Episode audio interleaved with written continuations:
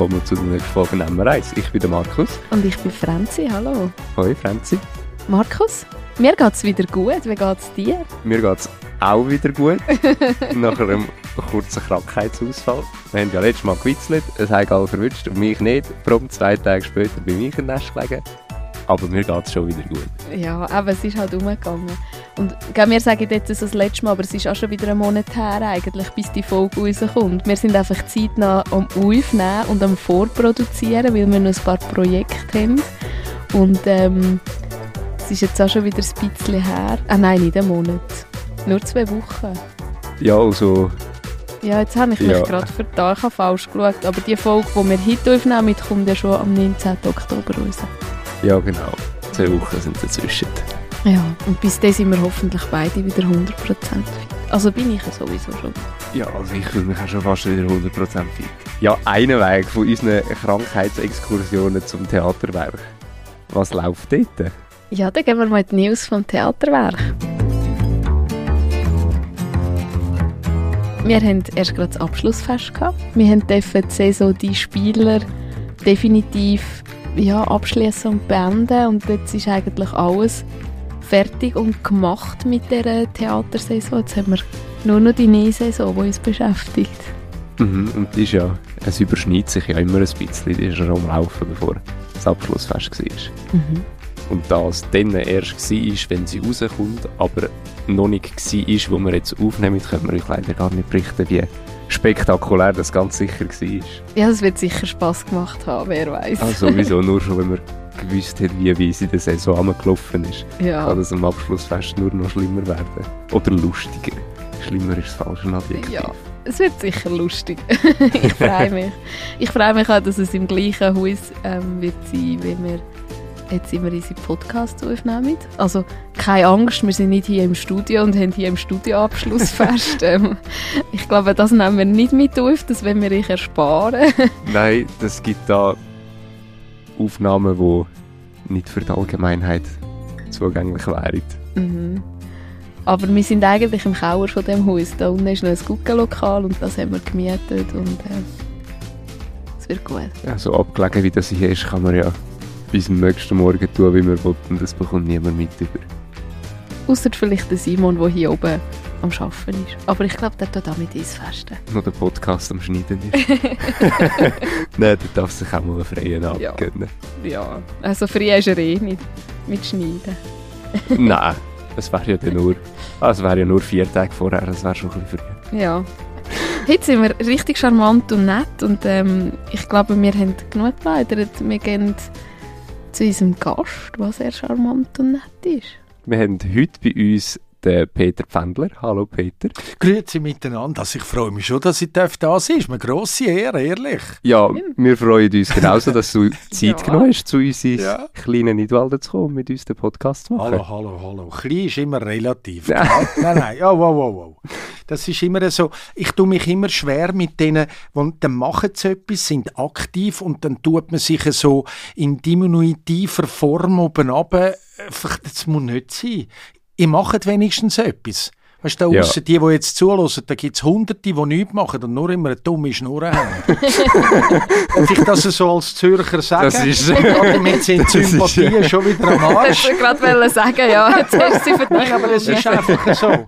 Ja, weil, ja. ich meine, der Molière hat einmal gesagt, wir sind nicht nur verantwortlich für was wir machen, sondern auch für was wir nicht machen. Ja, das habe ich auch schon gehört. Also, ja. was ist jetzt besser? Dass wir etwas machen und das vielleicht noch nicht an der RTL oder so äh, Status hat oder, oder dass wir daheim hocken und ja, wir sollten dann einmal, oder? Eben, also, ich bin froh, machen wir Wir sind eh Macher. Ja, ja. Aber wenn wir schon beim Machen sind, dann machen wir doch jetzt gerade noch schnell die Schnellfragerunde. Grossartiger Übergang, ja. Schnellfragerunde. Katze Am oder Anfang, Hund? das finde ich spannend, Gell? ja. Mhm. Katze oder Hund? Ähm, kann ich so nicht beantworten, Hund. Bier oder Wein? Wie? Sch- Serie oder Film? Film? Mayonnaise oder Senf? Ja, Mayonnaise. Sommer oder Winter? Winter? Party oder gemütlichen Abend daheim? Gemütlich daheim. Stegen oder Lift? Stegen? Auf der Bühne oder hinter der Bühne? Hinter der Bühne. Und wann bist du das letzte Mal im Theater? Gewesen? Vor Das ist noch nicht so lange seither. Ähm, einen Monat? Nein, es ist mehr. Ja, im Fabriktheater Neffels, das kleine Land hinten aus in Iglieb. Das sind auch so derartig wie ihr. Da hat's eine alte Fabrik gehabt und einer von diesen Wahnsinnigen dorthin hat gesagt, ich mache jetzt ein Theater da drin.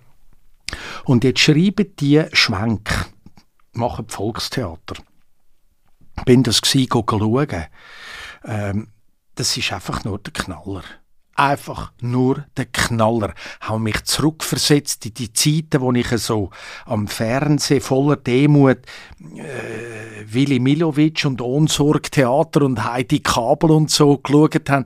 Und die haben so deutsche Schwenk gespielt, so Verwechslungskomödien, wo dann eigentlich nur noch der Peter Alexander hat können toppen mit seinen, mit seinen Geschichten, oder?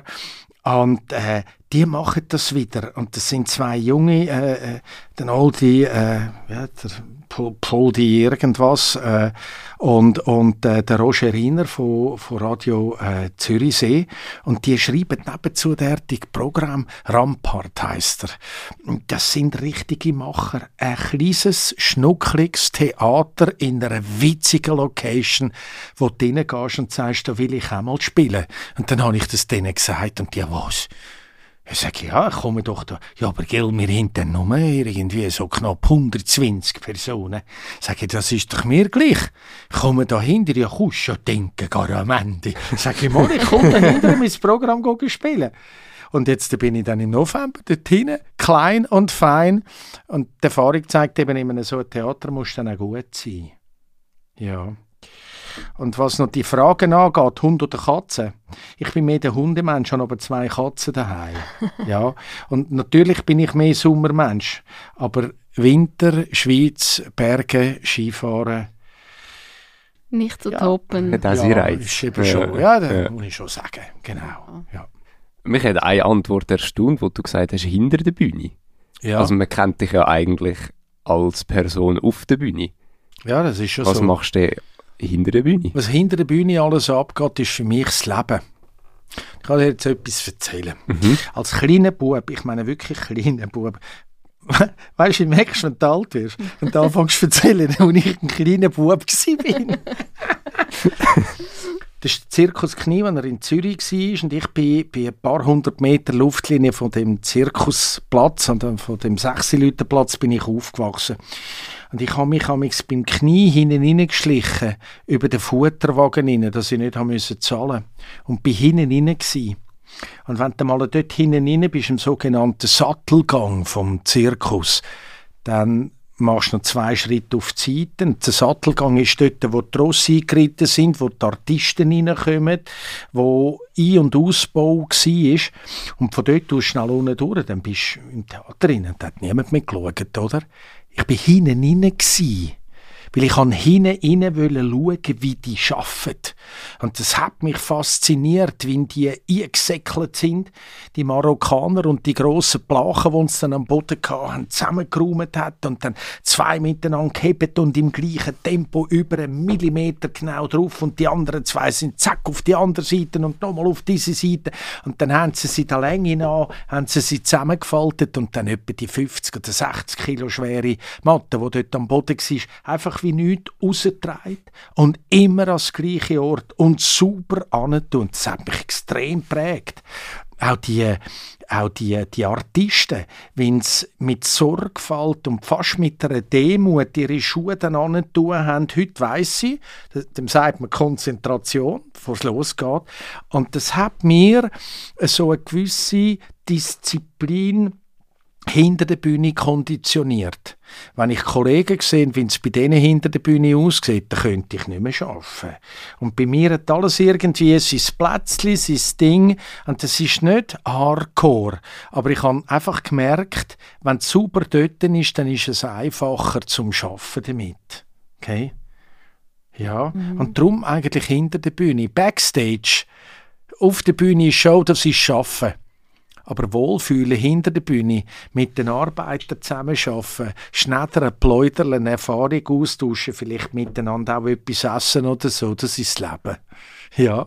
Es ist jetzt noch interessant, ja, Antwort, aber ich finde eigentlich bei uns im Theater ist es ziemlich gleich. Ja, ich, ha, ich, ha, also ich finde es so jetzt wunderschön zusammengefasst. Ja, ich kann gerade sagen, du hast wunderschön können in Wort fassen, was ich schon lange im Herzen gespürt aber nicht ausdrücken. Okay. Ja. Ja. Ich weiss halt auch nicht. Ich, ich habe das auch gerne, wenn es ordentlich ist hinter der Bühne. Ich bin zum Beispiel, wenn ich hinter der Bühne bin, bin ich immer am Aufräumen. Mhm. Ja. Ich, ich, ich habe das auch gerne. Jetzt gibt es viele Leute, die sagen, hey, Jesus Gott, was sind denn die für eine Macken ab? Nein, es geht gar nicht um das. Du hast einen enormen Stress, wenn du auf die Bühne raufgehst, auch wenn man, wenn man cool ist. Also mein Puls geht jetzt nicht mehr auf 140. Das kann ich also schon während der Show. Ich habe ein paar Nummern, wo ich auf 140 bin. Das sehe ich, wenn ich so eine Pulsuhr an. Aber das habe ich mehr, dass ich sehe, dass ich nicht zu lang werde, oder? Und jetzt zeigt es mir auch noch den Puls an.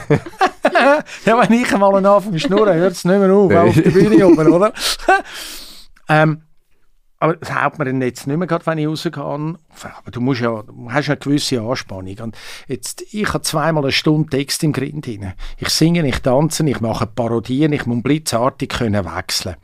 Jetzt muss ich mir ein Umfeld schaffen, wo, wenn ich mich dann umziehe, hinten dran, immer gleich ist und das immer gleich sein hat sich entwickelt. Also ich komme hin, hinter, hinter mein, mein, meine Stellage dort, mein Spiderwall und habe irgendwie 45 Sekunden Zeit, um mich als Haus in Leutenegger umzuziehen. Das heißt, mein Job abziehen, neue Job anziehen, einen Schnauz anzukleben, Perücken auf den Grin zu tun, meine Jacke wieder so anhängen, dass ich sie nachher gerade wieder kann anziehen kann, Brüllen, die ich brauche, in den Sack hinein tun. Und dann sind das so konditionierte Abläufe, die ich daheim geübt habe und die ich auch machen könnte, wenn einmal ein Licht ausfällt. Und das musst du machen. Das kannst gewährleisten, dass die Show vorne auf der Bühne weiter funktioniert. Und sind wir ehrlich, das Publikum interessiert sich so nicht, was hinter den Kulissen geht, ob es dir gut geht, ob es dir schlecht geht. Du musst funktionieren. Für das ein Zeitritt zahlt. Und du kannst dir helfen mit dem, dass du hinten dran eine Infrastruktur hast, wo eben Struktur drin hat. Und darum ist das Aufräumen so wichtig. Gut, Ende von der Show, wenn es dann wirklich schnell geht und weißt, letzte Nummer, jetzt muss ich da die Frauenhudeln weggehen und kumpen noch schnell, das ist eine andere Geschichte. Aber auch dann. Und das ist ganz zentral. Nur so kannst du, kannst du, es gibt Menschen, die brauchen das Chaos daheim ich könnte nicht leben so, weil äh, das sagt ja eigentlich auch viel über, über den Menschen aus, wenn er Chaos braucht, oder? Aber das ist ein anderes Thema, da geht es weniger ums Theater dann. Das ist ein Theater. Ja. Wenn du Chaos daheim brauchst, eine Tragödie. Ein ja, ja, ja, ganz eine furchtbare Tragödie. Steckt sich der an, wenn, wenn du zum Beispiel das zweite oder mit anderen Leuten auf der Bühne bist und andere chaotisch sind? Ist das etwas, was du ausblenden kannst oder ist das etwas, was dich dann auch ein bisschen nervös macht? Ähm, es ist so, dass wenn du in einer Mixed-Show schaffst, zum Beispiel, dann gibt es Bühne hinten dran mit, äh, mit der Garderobe.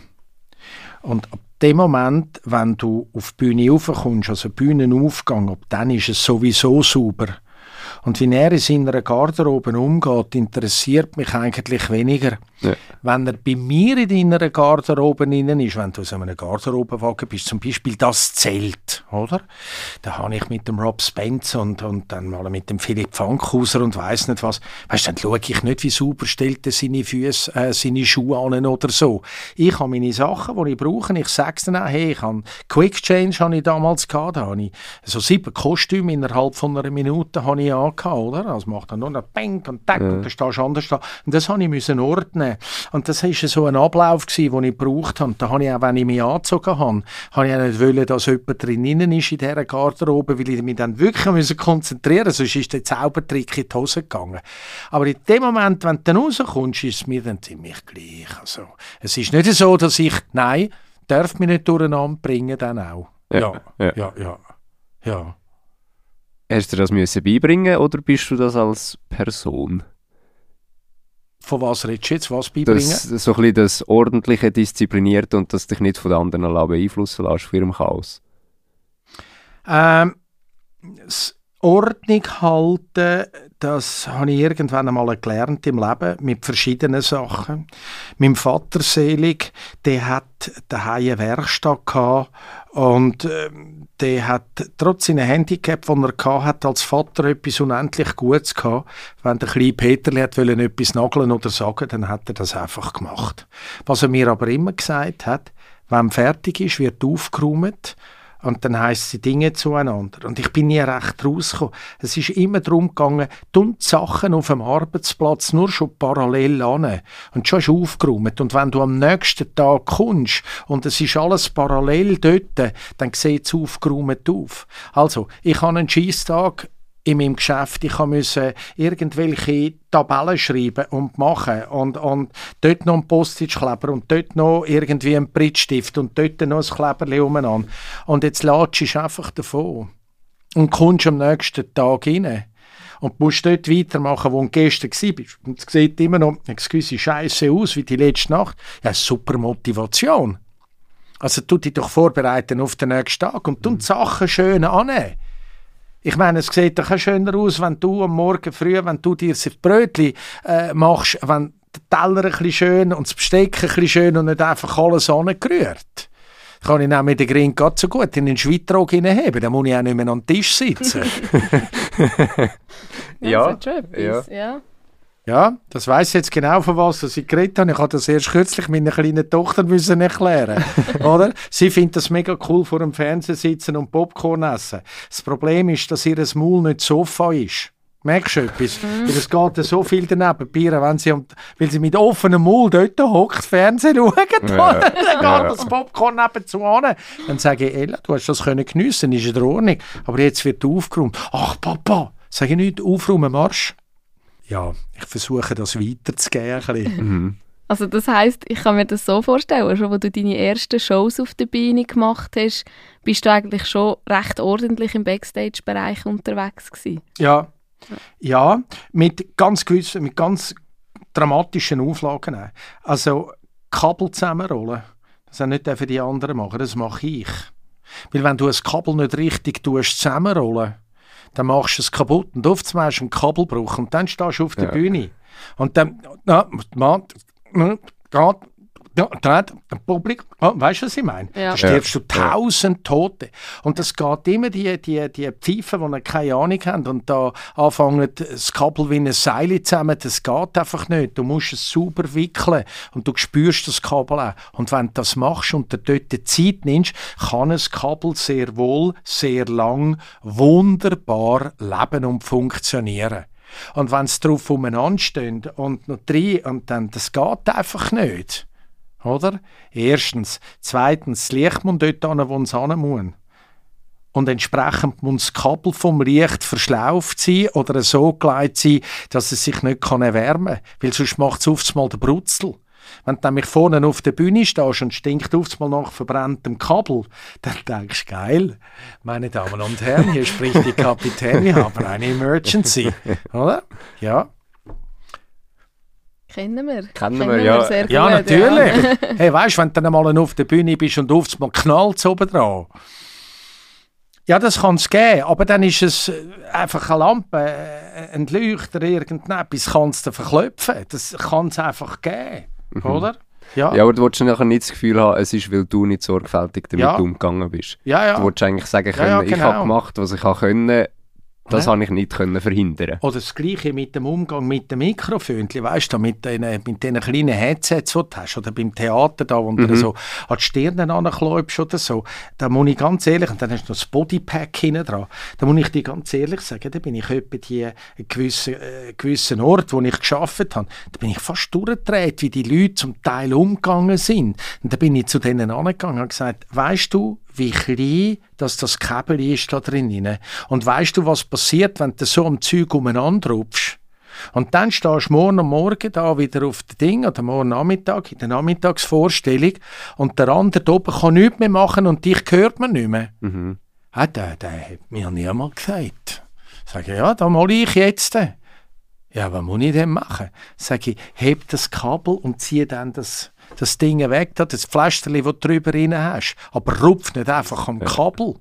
Und dann stell es ab und erst dann tust du dann irgendwie das kleine Mikrofönchen rausschrauben, wenn du es überhaupt musst, oder? Mhm. Ja, also es sind so, so technische Sachen. Also, ja. ja Dort bin ich im Pinkeligen eigentlich. Aber aus der Verpflichtung am Job gegenüber. Also, ja. Ja, ich finde auch, weißt du zeigst ja so den Respekt denen gegenüber, die zum Beispiel jetzt stundenlang die Mikrofon richtig eingerichtet haben, dass es funktioniert, ja. oder? Und das, das willst du ja auch irgendwie wertschätzen, die Arbeit. Und nicht nur ja, deine Tätigkeit auf der Bühne muss gewertschätzt werden ja. und alles ringsum ist egal. Ja. Ja. Eins sagt er natürlich auch. Wenn ich Techniker wäre, hätte es dann schon ein paar Mal in meinem Leben gegeben, dass ich einem ein Seich, äh, nicht ein Seich, ich korrigiere, dass ich einem vielleicht ein bisschen einen suboptimalen Sound gemacht hätte. Wenn einer so eine richtig schöne Stimme hat, aber er behandelt dich wie ein Arschloch, kannst du dann aufs Mal machen. Das kommt dann ganz gut über, ja, oder? Ja. Und dann kommt er zu dir, hör mal, meine Stimme, das klang so, oh, ich habe es super gefunden. Ja, frag mal den Techniker, ja, super. Nächsten Tag wieder, nein, ich weiß nicht, was du, du musst mal. Kennt da eine, die äh, Optikerin und hört, das hat sie auch noch gemacht. Jetzt nicht mehr. Gibt es denn Profis, die wo, wo wirklich so chaotisch sind? Also ich kann mir vorstellen, wenn man, wenn man eigentlich chaotisch ist und eben zum Material nicht Sorge hat und alles, dass es längerfristig einfach irgendwie nicht aufgeht. Es ist ja so, weil ich eben noch meine Sachen selber zahle, außer bei den ganz grossen Produktionen passe ich auch darauf auf. Und die anderen, ja, es gibt Chaoten. Ich sage kein Namen. Nein, muss auch nicht. Nein. Weil zum Beispiel bei Marco Rima bin ich jetzt dann zum Mittag eingeladen. Da kann ich dir nicht sagen, dass Nein. Ich sage wirklich keinen Namen. Aber es gibt derartig, die sind bekannt dafür, dass einfach hinten dran chaotisch sind. Oder? Auch grosse Leute, auch Weltstars, die auf dem Set, auch beim Film oder so, einfach bei denen im Wohnwagen rein, die, ich weiß nicht, wie sie das machen, die kommen ins Hotelzimmer rein, nach zehn Minuten sieht es aus, wie man Bomben eingeschlagen hat. Ich frage mich nicht, warum. Und die, die kommen, Dort wird alles gemacht von der Produktionsfirma und dort ist alles parat. Das interessiert ihn nicht. Der hebt seinen Grind an, der geht in die Maske, lässt sich schminken, lässt sich machen und dann hängt ihm irgendein das Mikrofon an und dann sagt er ihm vielleicht noch «Hello, I am» oder was auch immer und dann geht er und macht seinen Job und kommt nachher wieder und einer nimmt ihm das Zeug wieder weg. Geht bei mir ein bisschen anders. Mhm. Ich kaufe die Sachen selber, ich tue sie warten ich tue das Mikrofon selber auch rollen. Ich versorge es, ich verpacke es, ich verpuffe es. Ich lade ein, ich lade aus. Ja, dann ist es noch ein bisschen anders. Und schießt mich dann schon wirklich an. Weißt du, so, so ein kleines Blöds. Es ist nicht einmal das Maß aller Dinge, aber so einfach so ein DPA-Mikrofönchen. Das ist einfach so bessere Qualität ja, schon gute Qualität, nicht bessere Qualität, professionell gut, sehr viel auf der Bühne arbeiten mit der DPA, oder? Das kostet irgendwie 800 Stutz schnell. So, so ein Pickel, wo du fast nicht siehst, oder? Hey, für 800 Franken können andere Leute richtig lang arbeiten und ich finde, das muss man sich einfach ein bisschen bewusst sein. Ja, Punkt. Das finde ich eine sehr äh, bodenständige Eigenschaft von dir. Ich bin bodenständig. Ja. Ich bin ja eigentlich muss ich jetzt dir ganz ehrlich sagen. Ein Stück Brot, ein Servola und noch dazu vielleicht ein Äpfel und Käse.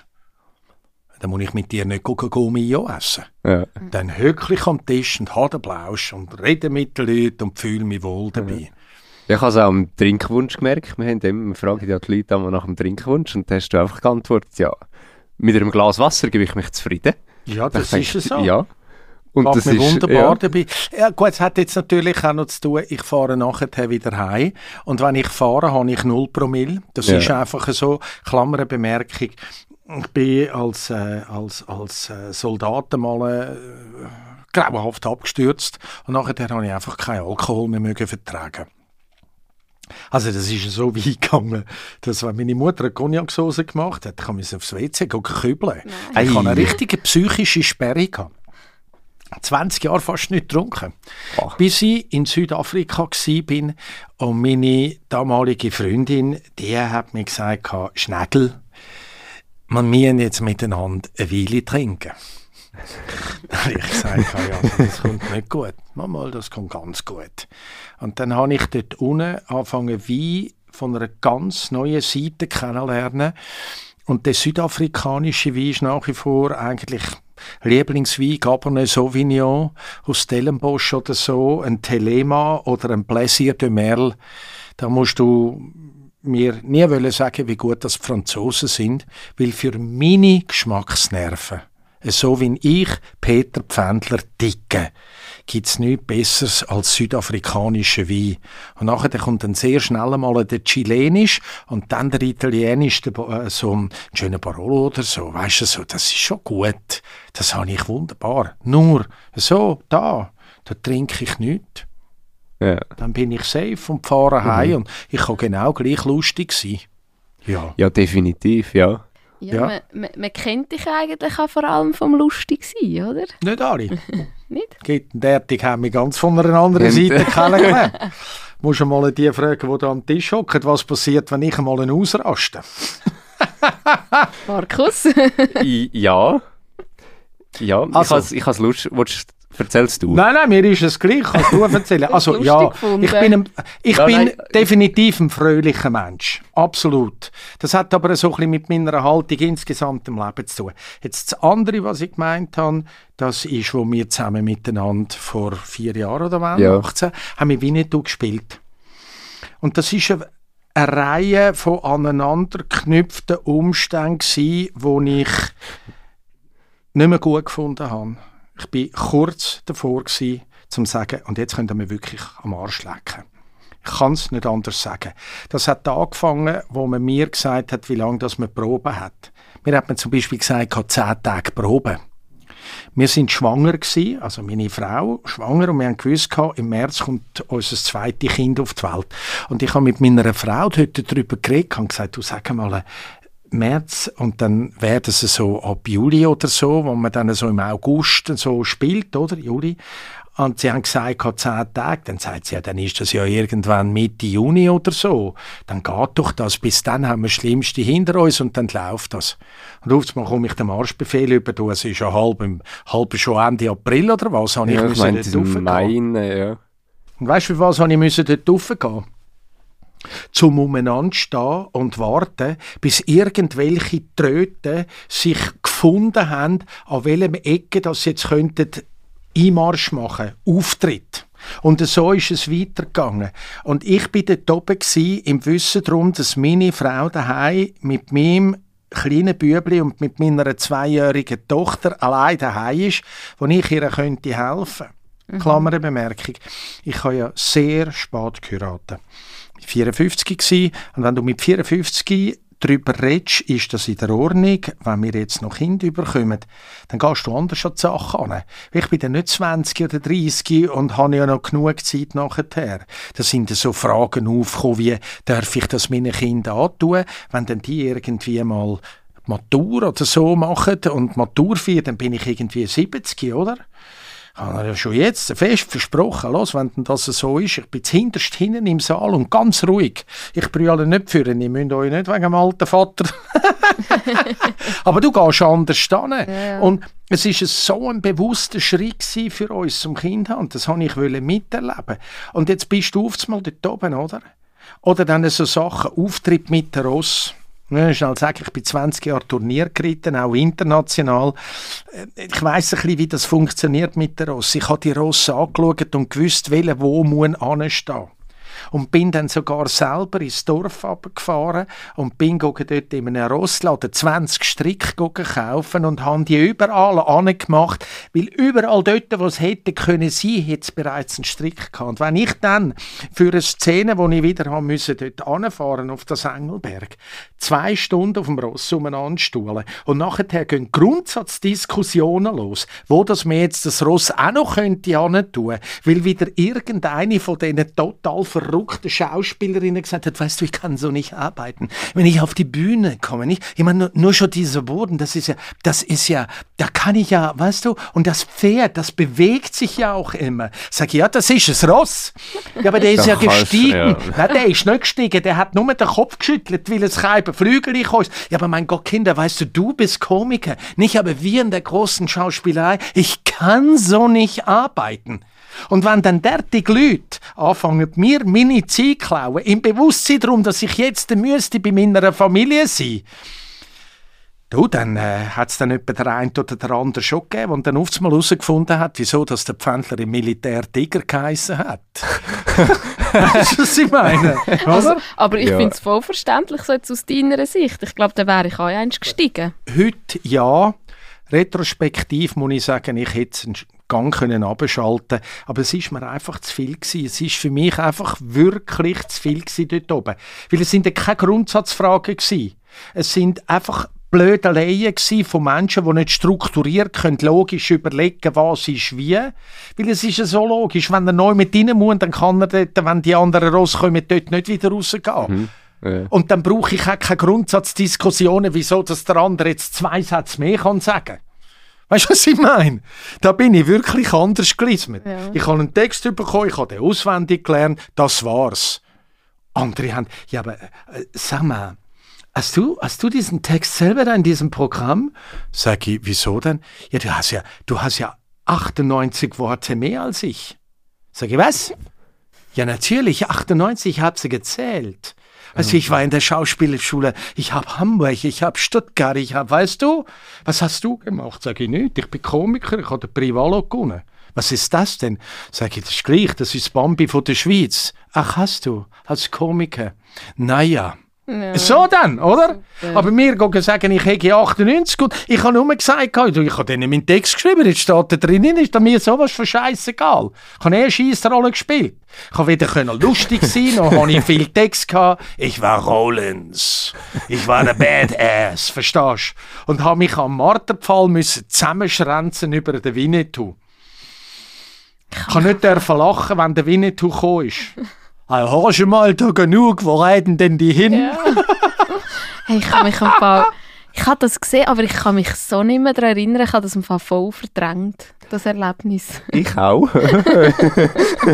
Was mit dem, mit dem Schreien?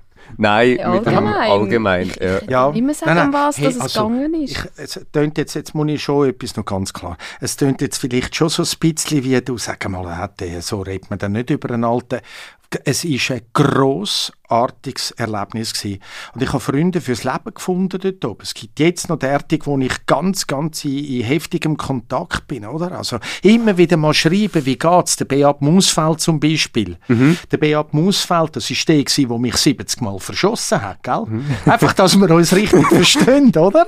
Und äh, der Christoph Wettstein, der Taganug, der hat so, der hat äh, Nein, der Takanuk ist der, der Ariane Chakiri. Ja, genau. Ja. Mit dem Ariane Chakiri, der ganz fantastische Schauspieler, der einfach ein bisschen das Problem hat mit der Schweizer Sprache, weil er als Albaner einfach nicht den Deutsch ins Länge anbringt, der noch nicht genug lang in der Schweiz ist. Ja. Aber wenn du dann den siehst, wenn dann der Shakespeare spielt auf Albanisch, dann fragst du dich dann, was hat dann der dort oben gemacht? Der gehst dann also hinten raus, oder? Und, und, oder eben der Christoph Wettstein, der jetzt wieder Comedian Harmonies hat gespielt da in Zürich und, und ist unterwegs auch bei Olektomir und der hat ja vorher irgendwie etwa 850 Vorstellungen mit ewige Liebe gesungen. Das ist ein mhm. richtiger Musical-Star, oder? Und der hat ein Problem mit seinem Ross. Und das Ross hat unter ihm einfach nicht gemacht, was er hätte sollen. Und er hat nie aufgegeben. Weißt du was? In der letzten Vorstellung hat der Bock noch genau das gemacht, was er wirklich immer hätte machen sollen. Der hat von Anfang an nicht locker gelandet, hat immer gekämpft und ganz am Schluss, in der allerletzten Vorstellung, hat es trotzdem noch angebracht. Ich sagte, wir sind nachher, wir sind rausgeritten, ich bin ab dem Ross runtergejuckt, ab meinem Tomatin, bin zu dem Wettstein an, habe ihn in den Arm genommen, wir haben von Freude halb, halb gekühlt. Du hast es noch angebracht. Wir haben uns so müssen beherrschen, dass wir nicht anfangen zu lachen haben schon auf dem Set, weil, yeah, wir haben es mhm. geschafft, oder? Oh, das sind so, das ja. sind Erlebnisse, die ich nie mehr wird vergessen auch nicht, dass ich am Marterpfahl gestanden bin und tatsächlich dort eine Comedy-Nummer geschrieben habe. Mit all diesen verschiedenen Charakteren, die sind, oder? Jetzt, heute kannst du ja, das ist ja nicht mehr Winnetou spielen, das ist ja verboten. Klammer Bemerkung, Bärenweich, Klammer geschlossen. Aber das ist äh, ein anderes Thema, ja. Und darum, ich möchte nicht, dass das jetzt so aussieht, wie wenn ich da blöd über die Leute rede. Es geht mir nur darum, wie mir Zeit gestohlen worden ist, wie, dass man nicht kann robust vorwärts schaffen, weil, weißt, ich muss mich nicht spüren. In der Probe muss ich mich nicht spüren. In der Probe muss ich schauen, kann ich richtig einreiten, kann ich richtig ausreiten, wie lang ist der Text, wenn ich von A nach B laufe, lange es dort, wie näher kann ich dort anstehen, wo es nachher klopft. Und als ich das herausgefunden habe, habe ich gemerkt, ich kann 50 Meter näher anstehen. Ja, das geht gar nicht. Das ist, hallo, das ist viel zu gefährlich. Junge, du kennst doch da, wenn da was passiert. Sag ich, passiert nicht. Ich bin Grenadier. Hallo, da ist mir noch, da ist ein Furz für mich da, oder? Und das hat dann so Action gegeben. Das sind Sachen in der Probe. Und dann, wenn es dann in den letzten Tagen darum geht, wirklich zu spielen, dann kannst du dahinter gehen. Ja. Das sind, äh, aber, aber nochmal, ich tue jetzt vielleicht vielen Leuten Unrecht, weißt du, so mit nicht spüren und so, aber ich gehe da anders hin. Lern Basis, lern den Text auswendig und wenn du den kannst, dann kannst du anfangen, in die Rollen hineingumpen. Das kommt jetzt auf die Rolle drauf an was du hast, wenn du irgendwie eine ganz hochkarätige Rolle musst spielen musst, dann musst du dich am Anfang schon mit dieser Person auseinandersetzen. Aber wenn ich das erste Mal Hausi Lüternegger geübt habe, da habe ich doch nicht gedacht, spüre ich jetzt den Hausi Lüternegger? Nein. Ich habe versucht nachzuhelfen und habe gedacht, was sagt er denn? Und habe mal den Text so ein bisschen auswendig gelernt, oder? Ja. Also, ich sage das so ja so als, als Theatermensch. Ich, weil Comedy ist wirklich anders, oder? Gib mir so ein Mikrofon dann haut er ein paar Sprüche raus. Und im Theater ist schon Auftritt, Ruhe, Pause, Sitzen sich am Text halten und, und, und mit dem Stichwort. Mhm. Man hat nie gedacht, wie Stichworte wichtig sind. ich ja. war dort oben und habe gesagt, ist ein schöner Tag heute nicht. Und ich sage so in meiner Spielfreude, also Kinder, heute ist doch ein schöner Tag. Aber es nicht hat gefällt. Ist nicht gekommen. Ja. Gut, Einfach nicht gekommen. Und dann sage ich, was ist los? Ja Gott, weißt du, du kannst hier nicht einfach improvisieren. Ja. Sag aber, lass doch mir zu. Weißt du, ich kann hier nicht zuhören. Weißt du, ich kann mich sonst nicht spüren. Ich warte auf dein, und dann habe ich erst herausgefunden, die haben eine Art wie ein Computer, das irgendwie, wie eine Fledermaus, einfach so ein bisschen was geht rundum. Und dann, wenn dann die drei, vier, fünf Stichworte kommen, dann macht der Computer, Achtung, jetzt kommt's dann. Und bang, dann schickt sie ihren Text raus. Das war ganz eine neue Erfahrung, oder? Eine andere Angehensweise, wie die Leute anders Komplett etwas ja. anderes. Ja. ja, ja, komplett anders. Und ich höre einem zu, wenn ich früher noch mit, äh, mit meinem Partner zusammen gearbeitet habe, dem habe ich zugelassen. Was sagt er? Und je nachdem, wenn er wieder irgendetwas anderes gesagt hat, habe ich anders geantwortet, um so auf Pointen anzukommen. Aber so entstehen auf der, auf der Comedy-Ebene dann Sachen, wo du, das kannst du nicht proben. Dann, dann wird es richtig lustig, oder? Ja. Mhm. Ja, es ist eigentlich relativ gut zusammengefasst, wie ich es dort auch miterlebt habe. Weil, also ich finde eben, durch das, wir haben ja Pyrotechnik gehabt, wir haben ziemlich viele Rösser gehabt, es sind nur schon mega viele Leute gewesen. Das Organisatorische muss ja einfach einmal geklärt sein. Ja. Und sonst, eben, das ist wieder das, was du sagst, diszipliniert sein, Ordnung haben. Wenn du das nicht hast, dann hast du den Leuten auch gemerkt, dass sie nachher nervös geworden sind. Hundertprozentig deiner Meinung, vor allem was die Organisation angeht. Aber weißt du was? Wenn man es dann einmal geklärt hat, kann es nicht sein, dass man jeden Tag wieder von vorne anfängt, Grundsatzdiskussionen ja, machen, könnte man es vielleicht trotzdem anders machen. Dann musst du einfach nur endlich mal in den Arsch klemmen und das so spielen. Und wenn es dann überhaupt nicht geht, dann kannst du es dann kannst wieder, ja, dann kannst das wieder alles schauen. funktioniert. Ja. Und So wie ich dort damals angefangen habe, Tross platzieren und sagen, geh du mehr über. Und ich bin dann zu den einzelnen Leuten gegangen, oder? Das war die Vera. Und die Vera, die hat einen, die hat einen Bock gehabt. Heilige Sicht, dass die am noch oben geblieben ist. Also habe ich richtig gestaunt, oder? Vor mir reiten am Schluss ist der immer so, wie ein Hund, der am Schießen ist, abgegangen und hat richtig angefangen zu zittern und er ist dann halb gestiegen und dann so ist er aus dem Stand in Galopp innen und davor gebockt. Also die hat richtig, die hat richtig, habe ich gesagt, wir gehen ein bisschen auf die andere Seite über. Und da habe ich gesagt, äh, mit dem, oh, jetzt habe ich genau ein Blackout.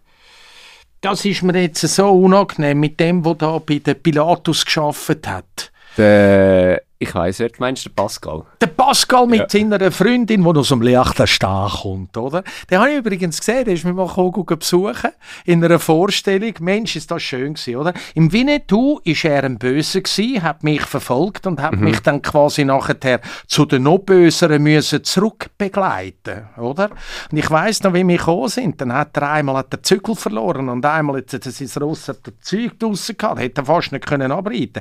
Da bin ich mit meinem Ross einfach ein bisschen näher zu ihm an und habe dann einfach so mal schnell etwas gemacht, was du nicht sollst. Aber so hat er können reiten. Nein, wenn du nicht sollst, natürlich, oder? Und so hat er können gehen. Und wenn dann ich ihm gesagt habe, reit nicht von dieser Seite, ich komme von der anderen, dein Ross läuft immer auf die linke Schulter über. Das haben die gar nicht gesehen, aber ich als Rössler habe dann das ein bisschen mehr gesehen. Ja. Und oftmals hat es angefangen zu funktionieren. Bis auf den Moment, wo wieder irgendeiner kommt und sagt, weißt du, es wäre doch schöner, wenn ich von der anderen ja, wieder Nein. Chaos ins Ganze reinbringt. Mhm. Dort, Nein. wo eigentlich Ordnung war, wieder Chaos ja. reinkommt. Mhm. Ja, wenn es ja. einmal funktioniert. Never change a working system. Wenn der Computer einmal läuft, musst du nicht nochmal eine neue App abladen, wo es vielleicht besser läuft. Dann verreckt er ab. Ja. Und so ist, denke ich, auch an dem Set, oder? Und ja, Du bist absolut richtig, Markus. Ich meine, es sind 60 Leute, die dort oben gearbeitet haben, oder? Ja. Der ganze Cast, die ganzen die Dinge, haben wir 20 gross gehabt. Äh, da hat da hat Sprechrollen gehabt, ohne Sprechrollen. Der hat irgendwie etwa 15 Mikrofone müssen auf und zu machen, oder? Äh, Polizei mit der Bürotechnik, ja. äh, Zuweisungen von Dingen, Catering, äh, die ganzen Stände und alles zusammen. Das war eine riesige Organisation gewesen. Ja.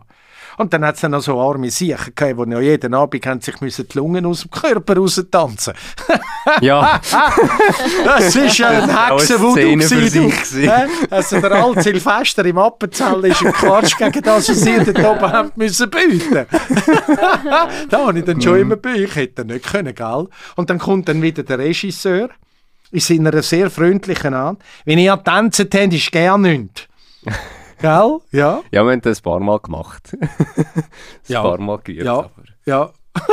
ja, ich bin, dort, ich bin dort einfach nur, also das ist das zweite Mal, als ich auf der Bühne gestanden bin und ich habe dort einfach, Ach schon? ich habe gemacht. Ja. Weil ich habe, ja, ich habe dort einfach zu wenig Erfahrung gehabt, um das jetzt auch so zu hinterfragen, wie du mir das aufleihst. Ja. Jetzt so im Nachhinein, eben, jetzt bin ich auch schon seit fünf, sechs, sieben Jahre gleich so ein in der Theaterszene unterwegs und merke mehr. Aber damals sind mir die Sachen gar nicht so aufgefallen, ja, wie du es jetzt schilderst. Ja, ja.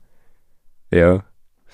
Ja, gell, bei mir ist es natürlich auch so ein bisschen, schon, also in der Zeit, wo ich Radio gemacht habe, die 14 Jahre in Zürich, habe ich so viele Veranstaltungen müssen moderieren gehen. Ich komme ja auch aus dem Metier raus. Also weißt, äh, ursprünglich einmal in einer Tanzschule habe ich meine Stiftung gemacht. Ich wollte mal Tanzlehrer werden, so eins, zwei Cha-Cha-Cha, oder? Ja, jetzt schaut er mich gross an. Ich habe ja. mal im Kader Rock'n'Roll tanzen, aber das war 78, 79 gewesen. und bin noch ziemlich gut gewesen. Also das ist relativ einfach gesagt. Einmal Vierter, zweimal Zweiter und den Rest haben wir gewonnen. Und das war so zur Zeit, wenn jetzt jemand zuhört, Rosi O'Grady habe ich mitgegründet. Ich habe ein heißes Diplom, die schnellsten Füße von Europa und so, Vizemeister gewonnen und, und, und. Und dann nachher ist eben das Militär gekommen und dann bin ich dort ein bisschen Militär gewesen. Dann habe ich einen Unfall gehabt, da habe ich nicht mehr so tanzen und dann habe ich dort einfach aufgehört. Aber dort schon, in der Tanzunterricht, bist du schon immer mit Leuten gewesen und hast auch immer müssen und Interview und machen und tun. Beim Radio sowieso, äh, wenn du irgendeinen Anlass präsentiert hast, dann bist du auch immer wieder hinter der Bühne gewesen, bist rausgegangen, moderiert, bist raus und einmal fängst du an Mechanismen erkennen. Mhm. Und ich noch zwischendurch dann und vor der Stifte, ich habe aufgelegt, ich habe eine Maskott aufgelegt. In Zürich in einer Zeit, wenn der Pepe Lienhardt gespielt hat, sind die Leute in Zweierreihen mehrere hundert Meter angestanden, um die können schauen gehen. Also vorne, wo das Maskott ist, bis die Fürstenbar fast führen zum Teil, oder? Echt wahr, oder? Das sind andere Zeiten gewesen. Und dort hast du bei den Bands festgestellt, welche Bands sind schnell und welche Bands haben langsam aufgebaut. Erstens mit der Erkenntnis, jede von denen, wo der Rodi reinkommt und sagt, die Kiste dort, die Kiste dort, dort geht das an. Oder dann einmal sagt, wer hat das Kabel von euch Buben das letzte Mal da drin rein tun, das gehört in das Kistchen rein. Und dort habe ich gemerkt, die machen das nicht zum anderen schikanieren, sondern in dieser Kiste sind Verbindungsstücke, in dieser Kiste sind XLR-Kabel, in dieser Kiste ist Stromkabel. Und so findest du es. Mhm. Und auch wenn es dann pressiert am Abend zum Zusammenbauen, weil es noch mehr pressiert nachher beim Aufbau, musst du erst recht Zeit lassen, sonst bist du garantiert spät wieder beim Aufbauen nachher, oder? Ja, ja. Also dort schon anfangen zu merken, oder? So die, die, die Mechanismen mit der Ordnung. Und Ordnung ist Struktur. Struktur hat etwas mit Disziplin zu tun. Und wenn du das nicht anbringst, als in deiner Rolle inne, dann äh, musst du den Job wechseln. Dann bringst du es nämlich zu nie etwas an. Also, meine Meinung, ich sage jetzt da vielleicht etwas, wo ihr als ihr seid Theaterprofi, aber ja. ich sehe es einfach so. Also, ich meine, ich kann jetzt den Bogen schlagen zu allen anderen Jobs. Also ich finde, ein Zugchauffeur, der sein Kabäuschen vorne nicht im Griff hat, ist ja eine Katastrophe, oder? Also, ich glaube, das gehört einfach zu einer gewissen Professionalität oder zu einem professionellen Auftreten, egal in welchem Rahmen das du schaffst. Dass ja. du einfach Struktur, Ordnung, ein bisschen Disziplin hast. Stell dir mal vor, ich komme zu dir und sage, du, diese Armani-Brille dort draussen gut. Und du langst in die Kiste rein und holst mir Film am Führen. Das ist dann... ich trage übrigens viel, Mann. Einfach, dass ich es so das gesagt habe. Ja, genau. Ich auch. ja, ja. nein, nein, Spaß beiseite. Nein. Jetzt wollte ich einen Gag machen, der nicht ganz so gut angekommen ist, aber das Prinzip, das Prinzip dahinter ist vielleicht so, oder? Ja. Genau. Dürfen wir sagen, wieso wir uns als komisch angeschaut haben? Ja, ich habe... Nein, nicht mehr. Ich habe äh, recht lange bei Filmmann gearbeitet. Ja. ja. bevor ich ja. den Beruf verlassen habe. Ja, ja. ja. ja. Äh, gute Firma. Also, nein, meine ich jetzt ernsthaft. Ich habe gerade jetzt also. etwas mit ihnen erlebt, wo ich muss sagen, cool. Ich bin ein bisschen überall. Also, um das jetzt gut zu machen, ich gehe auch zum wirklichen Optiker. Ich habe einen Optiker in, in, in Gladbruck. Der macht mir meine Brille für zum Fliegen die ich brauche da, wenn ich vorne reinhocke. Dort habe ich ganz wahnsinnig Anforderungen. Also das ist fast nicht zu machen, was ich alles will. Und er bringt es an. Das sind dann aber auch so Brüllen, weißt, die kosten dann schnell einmal 3'500 mhm. Stutz. Nur das ist es mir wert. Weil wenn ich da vorne im Flüger reinhocke, ja natürlich, ich habe Kollegen, die nehmen den Brüllen und tun sich irgendein so ein schwarzes Teil vorne drüber und können dann fliegen. Und sagen, ja, weißt, wenn ich das Instrument nicht mehr so richtig sehe, das mache ich nicht. Ich will es immer sehen, ich will es richtig sehen, ich will mich nie auf irgendetwas können einlassen. Ich muss es auch richtig können sehen von der Distanz her und so ist es dann auch eingestellt, die Brillen, oder? Weil äh, es gibt nur zwei Arten von Piloten. Es gibt die super guten Piloten und dann gibt es die, die alt werden. Ich will alt werden. Merkst du etwas? ja, ja. ja, genau. ja. Wie ist es zum Fliegen gekommen? Ähm, ich bin auf Turnier mit meinem Ross in Wohlen. Ich vergesse das nie mehr. Für die, die reiten, der R3 M1, das ist so 1,20 Meter, 1,30 Meter. Nationales Turnier. Kleines Missverständnis mit meinem Ross. Da hat mir vorne, er ist angestanden, mich hat vorne angetatscht, er ist verschrocken, hat den Kopf zurückgetatscht, dann habe ich gemerkt, das Jochbein gebrochen, das hat einen Knall gemacht. Aber irgendwie hat es mir noch so ein bisschen den Kopf komisch umgeschlagen. Dann dachte ich, das ist nicht gut, ja mal schauen. Dann habe ich drei Wochen einfach Kopfweh gehabt. Aber sowas von Kopfweh, das kannst du dir nicht vorstellen. Grauenhaft. Dann bin ich zu meinem Arzt gegangen, der hat das Röntgenbild gemacht und von dort aus geht sofort auf Notwil. Ich habe wieder der eine oder der andere Arzt gesehen, den ich schon kennt habe von meinem Militärunfall. Die haben die Röntgenbilder schnell angeschaut und haben gesagt, schau, Pfändler, siehst du die Wirbelsäule da, Nacken, Halswirbel 5, 6 und 7, siehst du die feinen Rissli durch? Man könnte jetzt sagen, das Knick ist gebrochen. Jetzt musst du selber wissen, ob du noch, willst, äh, noch willst weiterreiten oder nicht. Jetzt müssen wir wirklich ein Problem lösen. Da sind sie davon gelaufen. Und ich stehe so da und sage, okay, also offenbar sind die Knochen einfach abgebrochen gewesen. Das kann gefährlich sein. Wenn das nochmal passiert, kommt es nicht gut. Und beim Heimfahren habe ich irgendwie angefangen, zuerst wieder mit dem Schicksal hadern. Und dann habe ich, hat mir der liebe Gott so ein den richtigen Knopf gezeigt, den ich draufdrücken konnte, es geheissen hat, sei nicht undankbar für das, was du nicht mehr hast, sondern dankbar, dass du 20 Jahre Turnier reiten Und als ich in Zürich angekommen bin, war für mich klar gewesen, äh, das war's mit Reiten, Turnierreiten. Und dann habe ich gesagt, jetzt fange ich etwas an, was sicher ist. das, was ja. ich schon lange machen wollte, ja. das ist Pilotenausbildung. Ja. Ich habe früher einen Piloten ausgebildet bei der Swissair, aber nur immer Kommunikation und Voice und so. Und habe, bin selber bei der Swissair als Flight Attendant geflogen. Aber selber geflogen vorne rein habe ich immer machen, habe immer rausgeschoben. Ja, ich mache das irgendwann einmal. Dann habe ich gesagt, nein, jetzt ist, jetzt ist irgendwann, jetzt. Und dann habe ich die Pilotenausbildung gemacht und, und dann sagen alle, ja, dann stürzen ab und weiss nicht was. Nein. Wenn du alles genau das machst, was du musst machen und nichts machst, was du nicht sollst machen, dann passiert da nichts. Mhm. Weil ich schwöre dir, es kann auch einmal etwas passieren. Wenn alle Parameter immer richtig eingestellt sind, dann landest du auch noch, wenn es dir den Motor abstellt. Klammerbemerkung, dann stellt er den Motor einfach gar nicht ab, oder?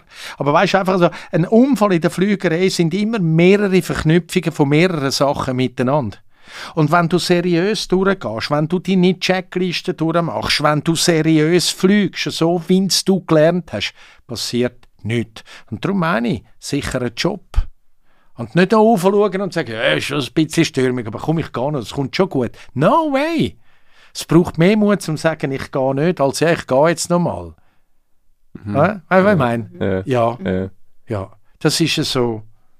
Ja, jetzt sind wir wieder bei der Struktur und der Disziplin. Es gibt so Statistiken, nach etwa 500 und nach etwa 1000 Stunden passieren Fehler. Weil sie dann immer das Gefühl haben, ich kann es. Und dann nehmen sie die Checklisten nicht mehr führen. Da kannst du bei der Versicherung anschauen. Und bei 1000 Stunden ist dann so, da fangen dann die gröberen Geschichten an, wenn sie sich anfangen zu überschätzen und so. Ja. Ich bin jetzt, ich fliege jetzt im Bewusstsein mit den 1000 Stunden, dass ich langsam so ein bisschen, nein, korrigieren, 1000 Starts und Landungen, wo ich langsam so ein bisschen muss, hey, super, Checkliste vorher, auch wenn ich es auswendig kann abrodeln, hol die Checkliste für. Mach das dort, wo du es musst machen und dann bist du safe. Mhm. So. Ja. Ja. Ich finde, du hast vorhin gesagt, beim Tanzen habe ich rasch komisch geschaut, weil es ist eigentlich, ich habe gewusst, dass du so viele verschiedene Hobbys hast. Ich habe vom Reiten gewusst, ich habe vom Fliegen gewusst, Comedy, Theater, all das und jetzt noch mit dem Tanzen dazu. Und eine Frage, die ich mir aufgeschrieben habe, die ich jetzt unbedingt stellen will, ist, profitieren die verschiedenen Hobbys jeweils voneinander? Zum Beispiel jetzt das Ordnung und das Disziplinierte ist eines, was du eigentlich fast überall auf, aufgegriffen hast. Ist das etwas, was du vom einen zum anderen mitnimmst? Und gibt es da noch etwas anderes?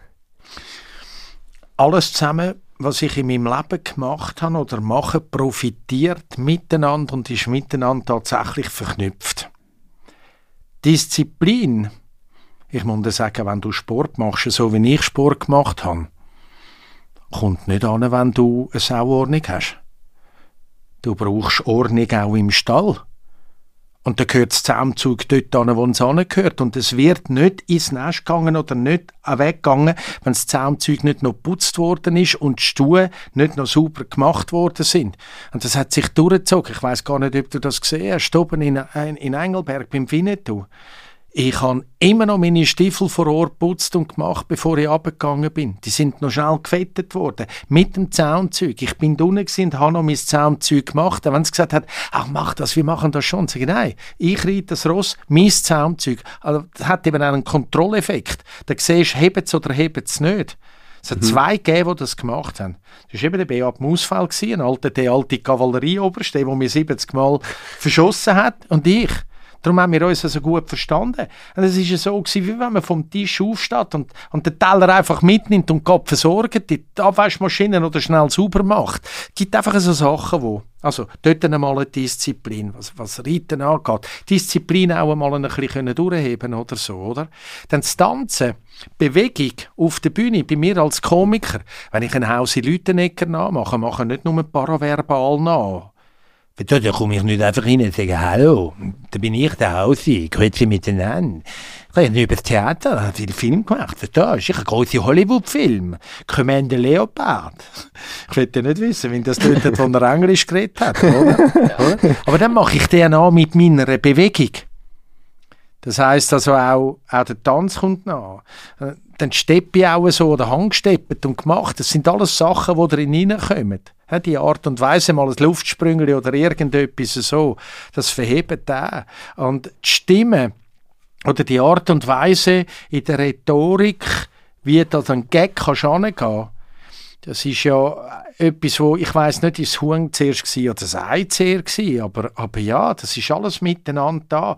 Das Einzige, wo, das hat mir jetzt nur beim Winnetou geholfen, dass ich reiten konnte. Und sonst hätte man die Rollen auch, ich hätte auch können auf einem Plachenwagen oben den dummen Sieg spielen ja, Weißt du, ja. also das wäre absolut kein Problem gewesen. Aber wo man gesagt hat, du, nein, nein, nein, der kann dann wirklich reiten, oder?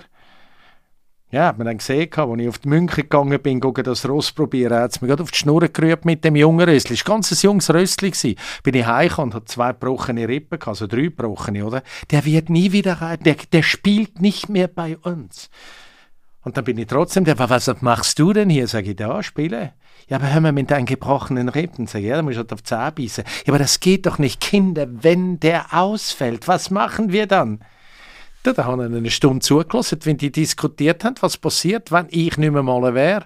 Bis sie dann gesagt haben, also ihr seid jetzt einfach so im Konjunktiv daheim gewesen. Wenn es dann so weit ist, sehen wir es dann. Und bis dorthin erachte ich mich als gesund und einsatzfähig. Haben Sie Fragen? Die Frage ist viel mehr, ich tue ja nebst der Comedy noch ein bisschen Schule geben, so an Fachhochschulen, äh, Uni zum Teil und, und so für Blaulichtorganisationen und bin Dozent für Unternehmenskommunikation und Krisenkommunikation. Und dann gibt es sehr viele Leute, die sagen, was hat jetzt Krisenkommunikation zu tun mit Comedy? Wie geht das? Verknüpfung ist Präzision, Schnittstelle ist Präzision in der Sprache. Wenn ich auf der Bühne nicht präzise bin, dann verhaue ich eine Pointe und dann stirbst du tausend tot, wenn sie nicht lachen. Mhm. Wenn du in der Krisenkommunikation nicht richtig oder schlecht kommunizierst, dann kann es im wahrsten Sinn vom Wort Tote geben.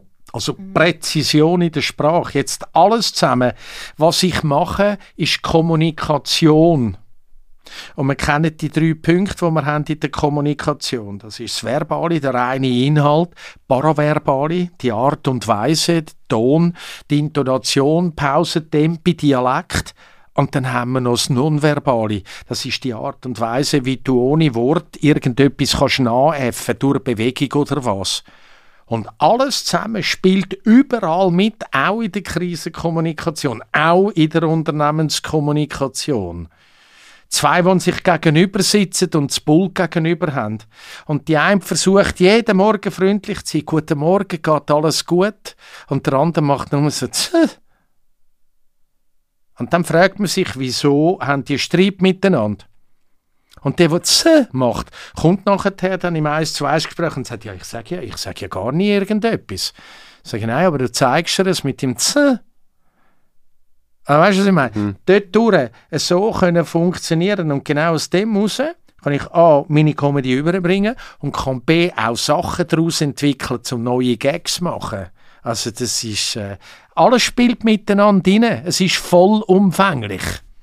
Oder? Einfach nur blöd sein ist auch nicht lustig. Oder einfach nur ein bisschen sagen, ich bin jetzt Influencer, jetzt spiele ich Theater. Geht auch nicht. Es ist vollumfänglich.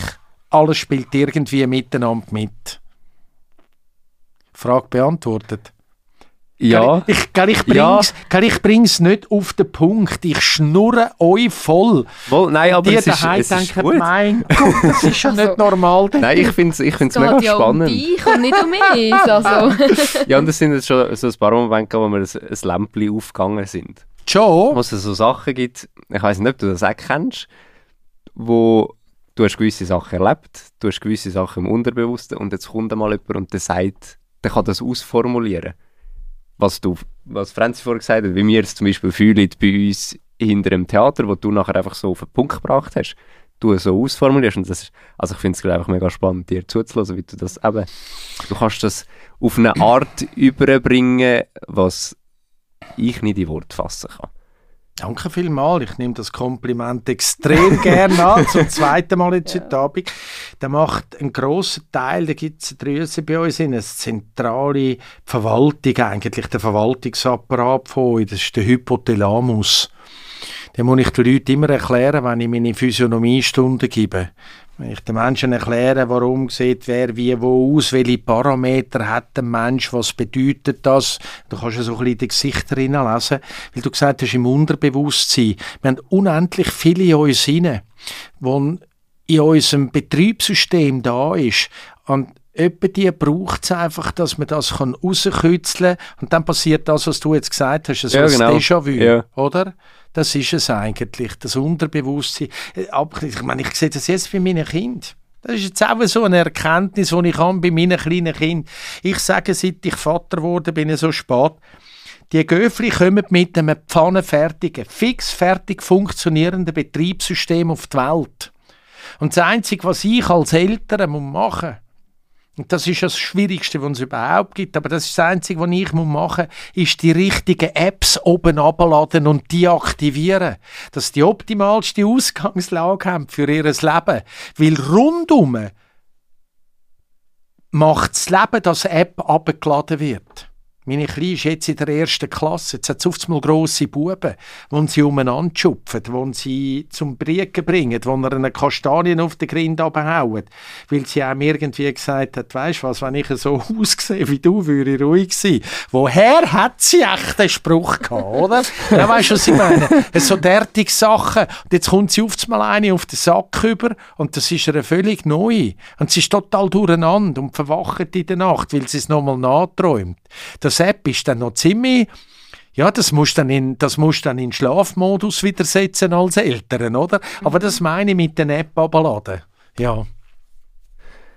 Kommt dir das jetzt ein bisschen zu gut, dass du eher spät Kind hast? Dass du viel Erkenntnis hast, wo du ihnen jetzt besser mitgeben kannst, wo du vielleicht als junge Eltern gar nicht gewusst hättest? Ich muss es anders sagen. Ich verstehe heute die klassische Situation von Eltern, die in jungen Jahren dann halt heiratet und dann kommt halt irgendwann ein Kind und dann geht es 10, 15 Jahre und oftmals sind sie geschieden. Und dann fragst du, was ist das Thema gewesen? Und dann haben sie gesagt, ja, wir haben zu wenig kommuniziert. Und dann lache ich innerlich und denke, nein, ihr habt, ihr habt mehr kommuniziert miteinander, als das ihr meint. In der Paraverbalität einander anöden und machen. Aber das Thema ist in dem jungen Alter, in dir inne, ist irgendetwas vielleicht, ich habe Angst, dass ich noch etwas verpasse im Leben. Und die Mutter, wenn sie ihre Brut überkommt, ist die Mami da. Und dann ist die Mami in einem ganz anderen Modus. Jetzt der Bock hat seine Pflicht und Schuldigkeit im universellen Auftrag hat er gemacht, oder? Und denkt, Mami, wo bin ich jetzt? Also vor dem Kind, wenn sie gesagt hat, jetzt will ich unbedingt ein Kind, haben wir es jede Nacht hure lustig gehabt. Und jetzt bin ich oft mal niemand mehr. Ja, ich gehe Ja. noch mit den Kollegen eins gucken saufen. Weißt du, was ich meine? Ja. Und oftmals ist dort ein anderer, der denkt, du würdest jetzt mir auch noch gefallen. Wie ist es so mit Kind? Ja, ich kann schwierig daheim und weiß nicht was. Also weißt du, der Schlüssel und jetzt komme ich. Ich habe alles erlebt in meinem Leben. Ich bin 50 gsi, ich bin Junggesell und habe mir in selber Zeit einfach gesagt, entweder mein Herz ist hundertprozentig dabei und sonst fuck you. Ich mag das Seich nicht mehr haben mit irgendwelchen Knasper-Knisper-Beziehungen, weil es mich einfach lustig findet und auf der Bühne sehen und ich vielleicht noch ein bisschen etwas in der Birne habe. Das brauche ich nicht mehr. Heute aus einer völlig neutralen Ecken raus kann ich Menschen beobachten und sehen Problem und denken, ihr müsst blitzartig zusammenhocken und müsst Lösungen finden. Du als Bock musst oben runterkommen, dir säckelt das Leben nicht davon. Und du als Mutter musst vielleicht auch ein bisschen schauen, auch wenn es noch so schwer ist, dass der Bock auch noch so ein bisschen etwas, ihr müsst einander entgegenkommen. Redet miteinander und sagt, mich beschäftigt etwas. Und dann ist ja immer das Gleiche. Mm. So kannst du nicht mm. miteinander reden. Mhm. Du musst sagen, los, ich habe etwas, das beschäftigt mich und ich möchte das da einfach sagen, ich empfinde, wenn das und das ist, so und so. Ich habe aber das Gefühl, du siehst es völlig anders. Können wir das miteinander anschauen? Dann ist der Ausgang anders. Verstehst du? Wenn du nur noch das Eichengrind rührst, geht es nicht. Die Erkenntnis ist über die Jahre gewachsen. Und die hätte ich nicht gehabt als 30-Jähriger. Als 30-Jähriger wäre ich vermutlich gestrandet, wenn ich geheiratet hätte. Aber das ist auch irgendwie vielleicht so ein Urinstinkt in mir drin Ich habe einfach gewusst, das ist noch nicht mein Ding. Und dann ist irgendwann der Moment gekommen, wo ich dachte, jetzt bin ich zu alt. Ja, nur dann halt. Jetzt geht es darum, dass ich happy bin als Mensch und dann wird es sowieso gut. Und in dem Moment läuft mir meine Frau über den Weg. Und weißt du, was sie gedacht hat? Ich habe genug von euch Böck. Mag nicht mehr. Ich schaue jetzt, dass ich happy werde und dann kommt es gut in meinem Leben. Top. Ja. Gut, du. Ja, das ist unfassbar. Die hat mich nicht mal gekannt. Deutschland ist eine richtige Schwäbin. Verstehst du? Die kommt da aus dem Wurmlingen. Mein Gott. Hey. Oh, oh, jetzt bin ich das Mikrofon reingetatscht, excuse. Ähm, die kommt aus Wurmlingen, das ist so allgemeine Richtung Singen. Du. Also dort, hey, dort, wenn du dort ein Familienfest machst, die Schwaben, die geizigen Siechen, die nehmen sie ihr Töppenwehr mit. Und das, was vorig ist, auf dem Tisch nehmen sie mit heim. Und wenn du es nicht machst, dann bist du kein richtiger Schwab. Un unfassbar. Also das Wurmringen, hey Leute, ich schwöre euch, da kannst du saufen, so viel du willst, das gefällt dir nie dann. Darum ist sie ja hier, oder? und, jetzt, und jetzt ist meine, meine Frau, die, ja, und die hat mich dann kennengelernt und dann, dann habe ich mit ihr in den Ausgang gehen und ich gesagt, komm, wir gehen mal miteinander in den Ausgang, aber das ist dann Monate später gewesen, wo wir uns kennengelernt haben. Da hat sie mir gesagt, du, ich habe googelt, ich habe den Ausgang gar nicht gefunden, was ist das für ein Restaurant? ich ihr gesagt habe, wir gehen gucken posten, hat sie gesagt, ja, kommt man dann auf den Post Brot über, oder? Und für mich, sie redet, sie redet wie ein Erdbeertörtli, weißt du, so als Schwaben, oder? Ich habe gemeint, sie sei irgend, irgendeine vom Thurgau oder irgendwie so, oder? Ja, ja, ja, das ist so. Und äh, ja, 22 Jahre Altersunterschied viel. Ich muss aber auch sagen, irgendwie ist die Zahl steht einfach im Pass so. Ich fühle mich auch nicht 22 Jahre älter. Zurück auf deine Frage, nachdem dass ich schon wieder so lang geschnurrt habe, excuse. Ähm, sehr viel Vorteil, aber es gibt auch gewisse Nachteile im Leben. Ich kann nicht mehr das machen, was ich früher hätte mit dem Kind oder hätte können machen. Ich kann zum Beispiel aufgrund von meinem operierten Rücken nicht mehr am Boden sitzen, lang. Das geht nicht dann werde ich blockiert und, und äh, diese Schmerzen brauche ich nicht. Dann mhm. muss ich mich da wieder durchknetten lassen und, und, und weiss nicht was. Oder meine kaputten Ohren, die ich habe. Früher habe ich jedes Rascheln gehört, überall. Und das wird bei mir immer schlimmer und schlimmer. Und ich muss dann schon sagen, es ist dann schon ein blödes Gefühl, wenn du als Vater, wo so der Urinstinkt vom Beschützer in sich hinein hat, aufs Mal hecht die Frau in der Nacht raus wie eine Granate und ich, also ich lasse den anderen hinten dran her, weil ich denke, sie ist ein Einbrecher im Haus innen oder was, oder? Und sie sagt, nein, obendran schreit die Tochter in der Panik, eben weil sie vielleicht wieder irgendetwas oder oder der Kleine hat wieder irgendwann einmal an irgendetwas gegessen und hat jetzt einfach wieder den armen Kerl, das gibt es ja, wenn kleine Kinder kötzeln oder so, weißt du, so Zeug. Und ich höre das nicht. Und ich kann dann selber nicht rausrennen, gehen helfen. Das stinkt mir dann. Ja. Das sind so Sachen, die nicht sonst gehen. Und sonst, Elternübung. mhm. Mit Eltern, wo meine Kinder könnten sein. oh mein Gott. Weißt du, dann hocke ich dann also wirklich etwa die dort und denke, du, jeder Doppelhund muss irgendeine Agility-Prüfung machen, wenn du den als Besitzer haben Aber die können da einfach Kinder auf die Welt rühren. Hey. Nein, echt. Hey. Nein, das, du, nein, ehrlich, bitte, bitte lacht nicht. Es, ist, es geht dann nicht, aber äh, da gibt es äh, so birrenweich dumme Eltern. Und ich denke, wie ist das möglich? Wie ist das Menschen möglich, die Fragen stellen, wo ihre Kinder und hui nein und, oder dann so Helikoptereltern, die nicht verstehen, ja, aber da könnte doch etwas passieren. Sag ich, weisst was, wenn unsere Eltern und unsere Generationen so funktioniert hätten wie du, dann gäbe es uns gar nicht. Ja, aber wenn, sag ich, nein. Du bist eine Helikoptermutter. Du bringst den Golf in die Kasse. Ja, aber ich finde das verantwortungslos, was du machst. Sag ich, was? Die zwei Kilometer mit dem Velo fahren über Feldweg. Meine Tochter, die jetzt sieben ist. Wieso nicht?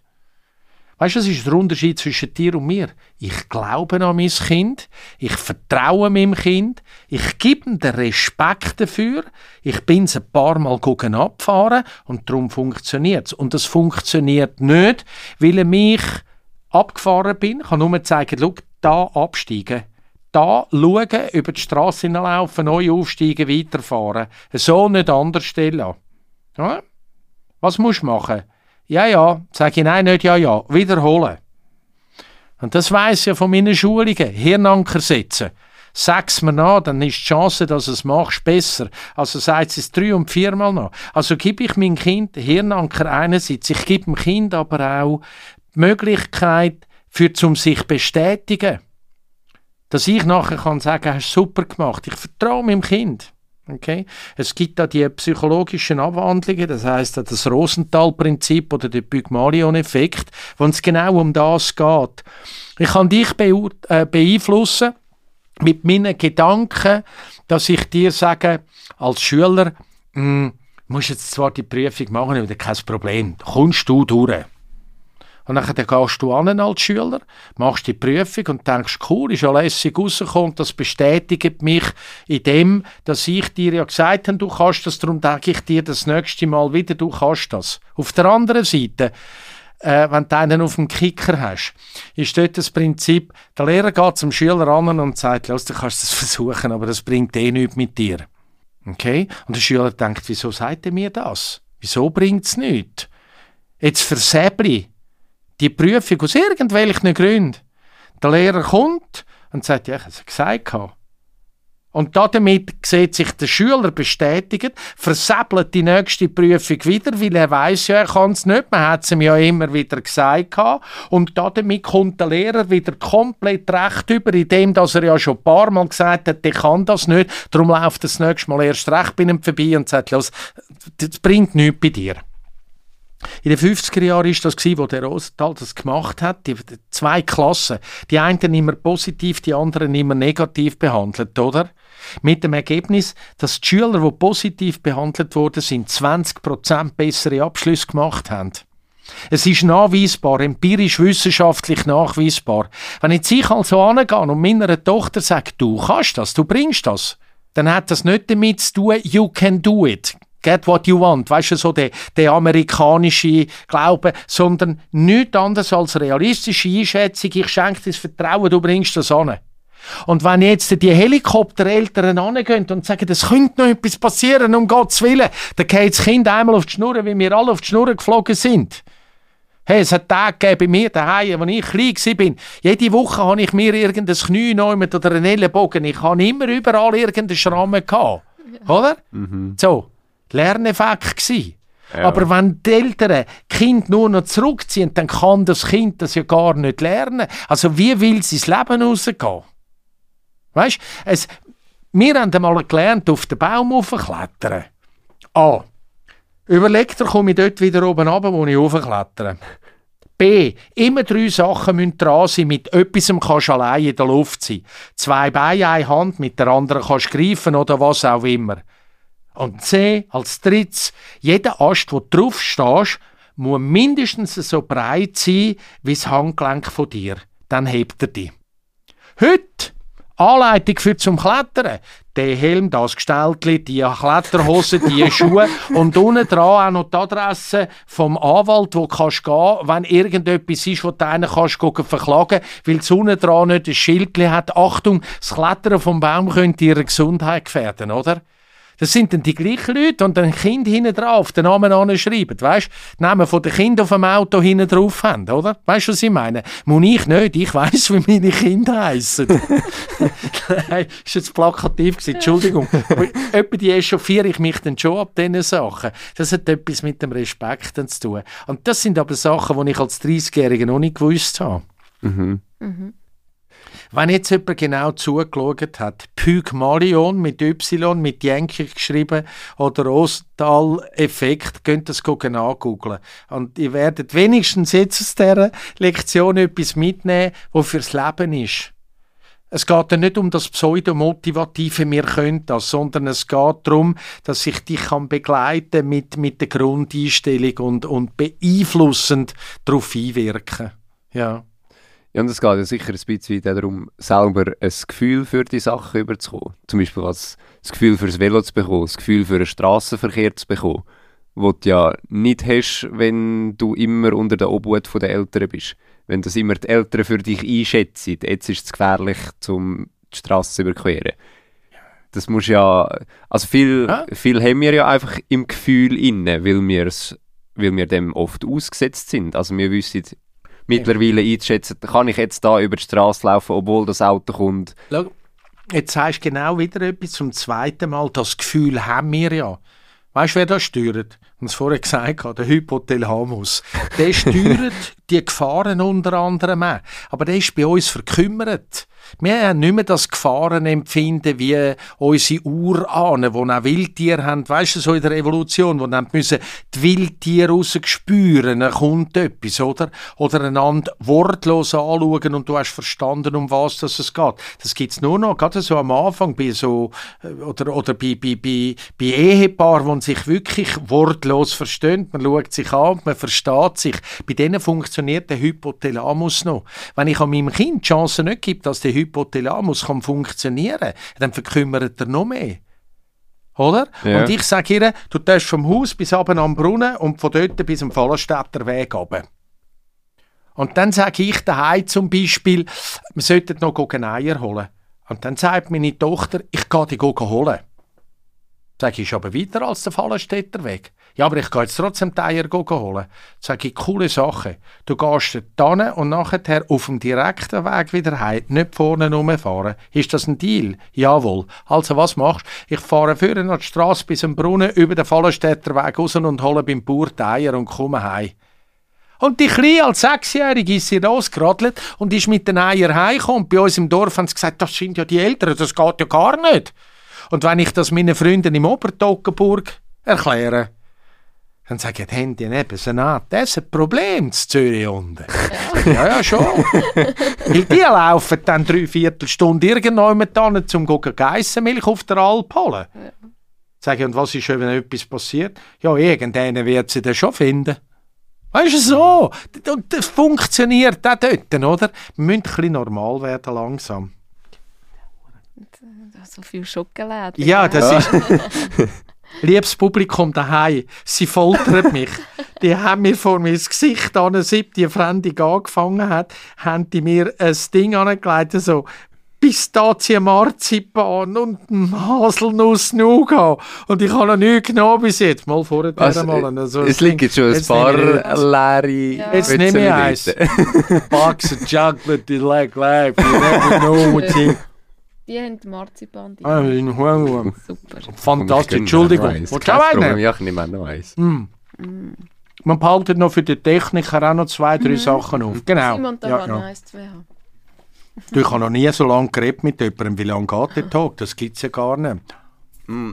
Der geht einfach? Wir haben, ja, er geht einfach. Solange dass es noch spannend ist? Ja. ja. sowieso. Okay. Wir haben meistens zusammen, keine Ahnung, zwischen mhm. dreiviertel Stunde und anderthalb Stunden haben wir jetzt zusammen gehabt. Mhm. Wir haben hier oben nur, aber du siehst Dann brechen wir nicht, ich sehe sie nicht, dann brechen wir heute einen Rekord, oder was? Ja, wir können es probieren. Nein, nein, nein, nein, nein. nein, wir müssen es ja nicht herausfordern. Ach, ich bin mhm. ich bin Zürcher, ich schnurre einfach. hm? Wie lässt sich das Familienleben mit deiner Arbeit vereinbaren?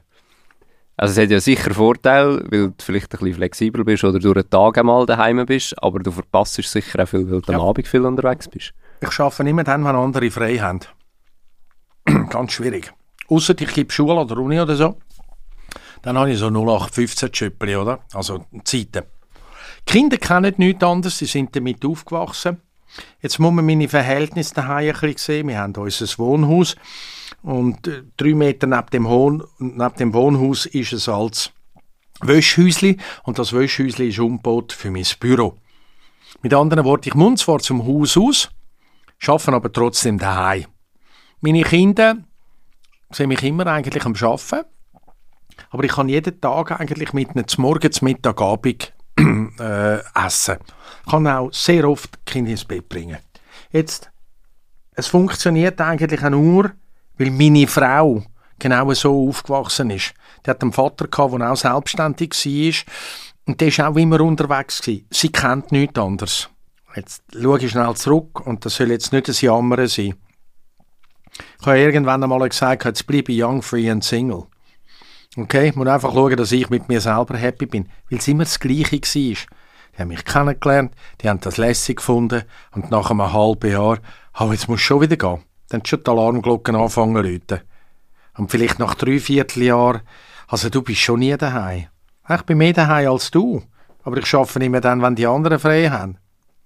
Und so hat sich dann aufkumuliert und dann ist halt irgendwann der Moment gekommen, wo ich gesagt habe, du verstehst mich als Mensch nicht, also ja, und dann, dann ist dann halt einfach wieder irgendwann auseinandergegangen. Und zum Teil ganz furchtbar dramatisch und mit, mit, mit viel Tränen und, und, und ganz, also es ist wirklich zum Teil nicht schön gewesen. Okay? Und jetzt funktioniert es einfach. Das Positive ist, wirklich immer daheim. Eigentlich, wenn irgendetwas ist. Corona, ich habe daheim geschafft, wie wenn nie etwas wäre. Okay? Aber wenn jetzt meine Kinder zum Beispiel etwas wollen, dann kumpelt die bei mir ins Büro rein. Das ist dann ganz gut, wenn du so heiße Passagen am Schreiben bist und denkst, genau jetzt habe ich Papa! oh nein, darf nicht wahr sein.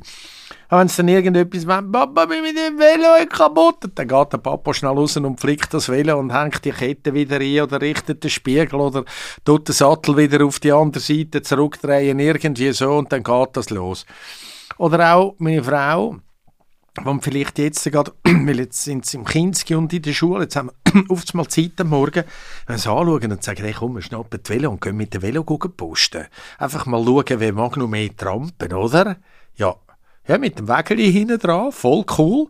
Da kannst du also noch eben viel mitnehmen. Außer wenn wir dann richtig gehen, gucken, posten, dann schon mit dem Auto oder so, oder? Das sind Vorteile. Aber ja, nicht immer ganz einfach, wenn du unterwegs bist, oder? Ja. Auf der anderen Seite auch viel mehr Freizeit. Ich meine, wer kann schon einfach unter der Woche mal sagen, Dienstag oder Mittwochnachmittag, so der Familie sagen, Familie, gehen wir miteinander in die Body. Mhm. Adi, merci, fertig. Und dann sind wir in der Body und weil es mir so passt oder so, auch können sagen, hey Frau, du kannst mir jetzt nicht mehr posten, jetzt bleiben wir da, dann in der Body zu Nacht essen. Und dann bleibst du dort und kommst irgendwann heim, wenn die anderen vielleicht schon im Bett sind. Und die Kinder sind happy und zufrieden. Also ich glaube, das prägt die schon auch. Es ist gut und schlecht. Ja, ja weißt du, was ich meine? Für mich eigentlich nur positiv eher. Ja. Ja, ja. ja und der Vorteil ist ja, wenn du eben unter der Woche mal frei hast oder Zeit hast für einen Bodybesuch, es hat nicht so viele Leute wie am Samstag oder am Sonntag, oder? Hey, die kommen am 12 Uhr heim. Um Viertel ab 12 Uhr sitzen meine Kinder im Auto rein. Und wir sind unterwegs Richtung Obertockenburg und sind 70 Minuten später auf der Ski. Das ist dann geil im ja. Winter. ja. Mach, mach fast ein bisschen neidisch. Mm, das hatte ich als Kind auch immer, gehabt, aber wir sind nicht so lange gefahren hier, oder? Mhm. Ja. Ich kann auch müssen sagen... am Nachmittag nach der Schule noch Skifahren. Ich bin ja außerhalb von Winterthur und darum gehen wir dann auch wirklich immer... Ja, dort an, wo ich ein bisschen gross wurde, bin Obertockenburg und ich meine, das Obertockenburg ist so schnell erreichbar jetzt äh, und das bastelt für uns und ich habe einfach irgendwie das Glück, dass meine Frau das auch noch gut findet. Sie fühlt sich wohl auch. Also, ich bin dort, wo ich blöd gesagt, Art wie aufgewachsen bin, dort oben. Jetzt wieder mit den Kindern, wo ich Skischule genommen habe, wo ich Skischule gebe oder Skilehrer ausgebildet habe und so bin ich wieder dort und das macht dann, ist freudig. Also das macht viel Freude. So. Wenn du das so kannst machen, weißt du, das ist ein Privileg. Mhm. Dann finde ich, darf man auch mal in Kauf nehmen, dass dann halt der Alte mal an einem Freitag und Samstagabend halt nicht daheim ist. Ich meine, der Fernsehfilm kann sie auch allein schauen, oder? Und das Zettel schreiben, schön bist du wieder da, äh, der und der Film ist im Fall gut. So läuft es allerdings nicht. Weil meistens und dann ich schon fertig, ist irgendwann vor Mitternacht, telefoniere ich heim und meine Frau und ich reden enorm viel miteinander. Wir wollen Sachen klären, organisieren und sehr oft mache ich das beim Heimfahren. Ist natürlich der Blausch, oder? Dann sagen wir dann irgendwann einmal eine gute Nacht, weil sie sagen, hey Darling, jetzt geht's nicht mehr, jetzt, jetzt kippe ich um, jetzt muss ich ins Bett. Tschüss. Und ich habe über alles geredet mit ihr. Mhm. Was war gut, was schlecht, wenn ein Kind macht, was nicht. Was ist jetzt mit dem Kübel dort unten gewesen? Hast du ihn jetzt weg oder nicht? Oh nein, muss ich auch noch machen. Aber ich habe dafür das und das gemacht. Also weißt du, so kleine Seich. Redet mir an, sprechen miteinander und wir haben darum eigentlich fast nie einen Streit. Weil wir es Kultur mit Disziplin verbunden. Ich gehe nie zum Haus aus mit Streit. Nie. Meine Kinder gehen nie zum Haus aus im Streit. Gibt es nicht. Überbleibsel von der Swissair. Jeder Flug könnte der letzte Flug sein. Weisst es nie. Gell? 80er Jahre, Terror und und und. Also, ich meine, also, mhm. das ist nicht ganz so eine einfache Zeit gewesen. Aber wenn ich jetzt gehe, und wenn wir noch so fest Streit haben, dann wird angehalten, dann sage ich, Ella, du gehst so nicht. Papa in den Arm nehmen. Oder Ella, darf ich dich in den Arm nehmen? Hey, dann halt. Und dann muss sie hören, dass das, was passiert äh, war, nicht gut war, dass man aber eine Lösung findet und dass Mama und Papa immer für sie da sind und dass wir sie auch genau gleich lieb haben. Aber mit dem Dreckgefühl läuft man nicht zum Haus aus bei uns daheim. Ende der Diskussion. Bei mir sowieso ich finde das ganz zentral im Umgang. Hat so eine, eine, andere, eine andere Basis dann, weißt? Ich habe zu viele Menschen erlebt, wo mir unter Tränen gesagt haben, ich habe mich auch nicht mehr verabschieden oder wir sind im Streit auseinandergegangen. Zu viele Menschen. Das ist dann wieder meine Lebenserfahrung. Jetzt sind wir vielleicht wieder dort, wo du mich vorher gefragt hast, der Altersunterschied, hat das noch gut? Derartige Sachen kann ich meinen Kindern weitergeben. An meiner Frau. Und bis jetzt glaubt sie es auch noch. ja. Sind Kind oder die ältere Tochter in einem Alter, wo die schon nachvollziehen können, was du machst? Wissen, also könnt, könnt ihr das verstehen? Weißt du, wenn sich meine Tochter vorgestellt hat in der Schule? Mein Name ist Ella Pfändler Comedy. Aber beim Mittagessen habe ich ihnen müssen sagen, Ella, Peter Pfändler ist mein Name und Comedy ist einfach nur, wenn ich Comedy mache, aber sonst bin ich der Peter Pfändler. Bin gleich. Die weiß jetzt genau, dass sie auf die Bühne will. Das weiß sie jetzt schon. Ja. Die hat aber auch noch andere Talente in sich hinein. Und sie weiß, wie viel Arbeit das ist. Die Ella war vier, als ich bis Alto Natale gearbeitet habe, allein. Okay. Dreieinhalb, vier. Und dann bin ich dort gewesen, und dann ist da am Ende von der Zirkusvorstellung in dem Weihnachtszirkus kommen alle Artisten führen, oder? Dann ist da am Schluss die große Verabschiedung, wo man nochmal Kompliment macht, Finale, und dann läuft man führen, neigt sich und geht dann wieder hinten an und dann laufen wieder alle raus. So. Und ich sehe aus dem Augenwinkel, Ella kommt auf die Bühne. Die hat ja genau gewusst, wo das der Papa innen und raus geht. Jetzt ist die einfach, währenddem, dass die ersten Artisten ab der Bühne gelaufen sind, ist die von hinten her reingekommen. Also sie hat den Ablauf nicht gestört. Ich dachte, was macht das Mädchen? Und dann einfach gedacht, so, jetzt nimmt es mir Wunder. Ich bin einfach nicht raus habe geschaut von der Seite. Die ist mit in die Bühne hineingestanden, hat sich verneigt Nein. und ist nachher mit den Artisten rausgegangen. Das hat einen Brüller gegeben dort drinnen, oder? Niemand hat gewusst, wer ist das kleine Mädchen, aber es ist so obviously gewesen. Es ist so offensichtlich gewesen. Es ist irgendein kleines Mädchen, das Zirkus gesehen hat, das sich jetzt auch noch verneigen ähm, Ja, die weiss es sehr wohl. Bei den Witz kommen jetzt noch nicht so draus. Und dem Bub ist es ziemlich gleich, was der Vater macht. Im Moment noch. Ja. Viereinhalb. Der hat noch andere Themen. Papa, schau mal, ich habe neu Lego zusammengebaut. Und was der eins zusammenbaut, aufgrund von Vorlagen, die er aus dem Tablet raussucht, es haut mich um. Also dort habe ich alten Sack müssen umdenken, dass das Tablet gar nicht immer schlecht muss sein. Der geht rein und sucht sich von Lego irgendwelche Bauanweisungen und baut das Zeug nachher zusammen. Unfassbar in dem Alter. Wenn ich denke, was ich in seinem Alter zusammen, so ein paar Häusli, so komische Burgtürmli da und habe das Gefühl gehabt, das Maß aller Dinge. Und der baut da ganze Dinosaurier und Flugdrachen und Raumschiff und weiss der Teufel nicht was alles zusammen. Ja gut, hat es damals auch noch nicht gegeben, aber dann läuft er durch den Laden durch und sagt, Papa, und dann ist schon spät, dann musst du nicht mehr wollen Nein sagen, ich kauf's nicht, dann ist schon spät. Dann schaut er das an und sagt, das ist das und das, was ich kann machen kann, wo ich noch das und das habe, das kann ich miteinander verbinden. Also der weiß genau, was er will. Und dann nimmt man das und dann geht er heim und baut das zusammen. Ich bring's nicht zusammen. Er kommt dann und sagt, das, das hast du falsch gemacht. Echt. Es ist schon faszinierend. Gut, etwa die merke auch, wenn ich zurückgehe, einen Schritt zurück und schaue, da hast du einen Fehler gemacht, das hast du falsch rum. Aber dann ist Gebrauchsanweisung die Schuld. Sehr oft ist Gebrauchsanweisung die Schuld. ja. ja. Ja, also so gesehen, ja. Beantworten immer noch deine Frage. Alt Ja. und jung, merkst du? Ja. Es kommt, es kommt immer wieder ein bisschen zusammen. Und ja. sie merken, sie wissen schon, dass der Papa keinen normalen Beruf hat. Ja.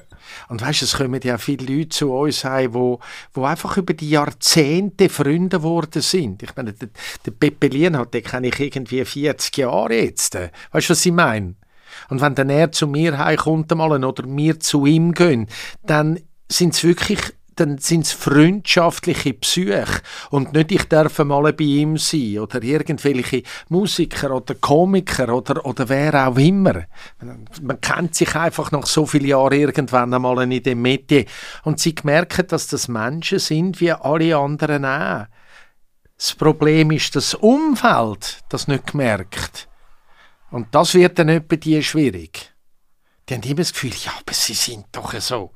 Sagen, nein, ich bin der Pfändler, ich stehe jetzt da oben auf der Leiter und muss meinen, meinen Nussbaum schneiden. Ich habe genau die gleichen Sorgen wie ihr daheim auch. Und wenn der Bauer durchrasselt, dann brüllen wir oben ab, hey, bring mir endlich meinen Anhänger zurück. Ja, wann denn? Schafsäckel. weißt du so? Oder? Ja, aber viele verstehen das nicht. ja, es von außen anders aussieht. Man kennt halt den Beruf, man kennt den Titel, man kennt, was du gemacht hast. Ja, ja. Aber man hat nicht die Möglichkeit, dich persönlich kennenzulernen. Ja, die, die mich auch nicht mögen, der die gibt es auch. Ja. Oder? Wenn die halt den Pfändler wegzappen, oder?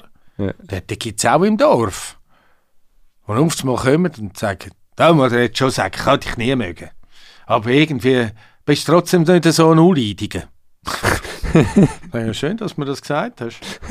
Ja, und jetzt? Was jetzt? Sag ich, ja, und jetzt? Ja, ist ja gleich. Ade.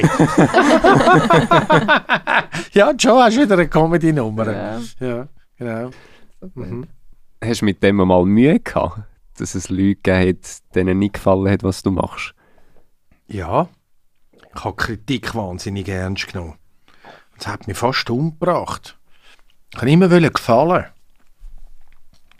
Mach doch, und ich gebe mir doch so viel Mühe. Und wieso sagen die mir das jetzt? Hm, bis dann irgendwann der, der Moment gekommen ist, wo ich ein Bücher gelesen habe oder Erkenntnis hatte und gesagt habe, wenn du als Mensch immer allen willst gefallen kann es gar nicht funktionieren. Mach dein Ding, mach's aufrichtig, sei ehrlich und wenn es dann noch an einer Mehrheit gefällt, dann hast du erfüllt. Weil es gibt immer Leute, die es nicht gut finden. Es gibt sogar Leute, die Beethoven, Bach, Chopin nicht gut finden. Die Michael Jackson nicht gut finden. Ja, aber es ist eine Zeit lang gegangen, bis ich das verstanden habe. Und als ich das kapiert habe, habe ich mir zugestattet, zu sagen, gut, dann darf man auch den Peter Pfändler nicht gut finden. Hm? Aber so, irgendwie, ja.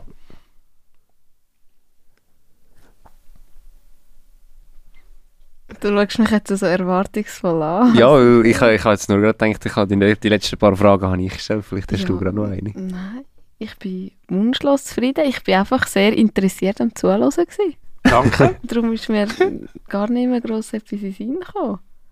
Also, ich habe noch eine abschließende Frage. Was ist gerade dein laufende Projekt? Auf was darf man sich freuen?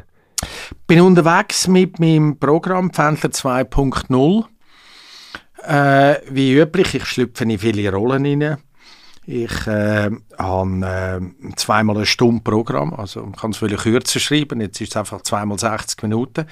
Es geht unter anderem auch um das Erlebnis, das ich hatte am, am älteren Abend, am älteren Abend, wo ich einfach denen zugelassen habe, wenn es um auditive Wahrnehmensstörungen gegangen ist.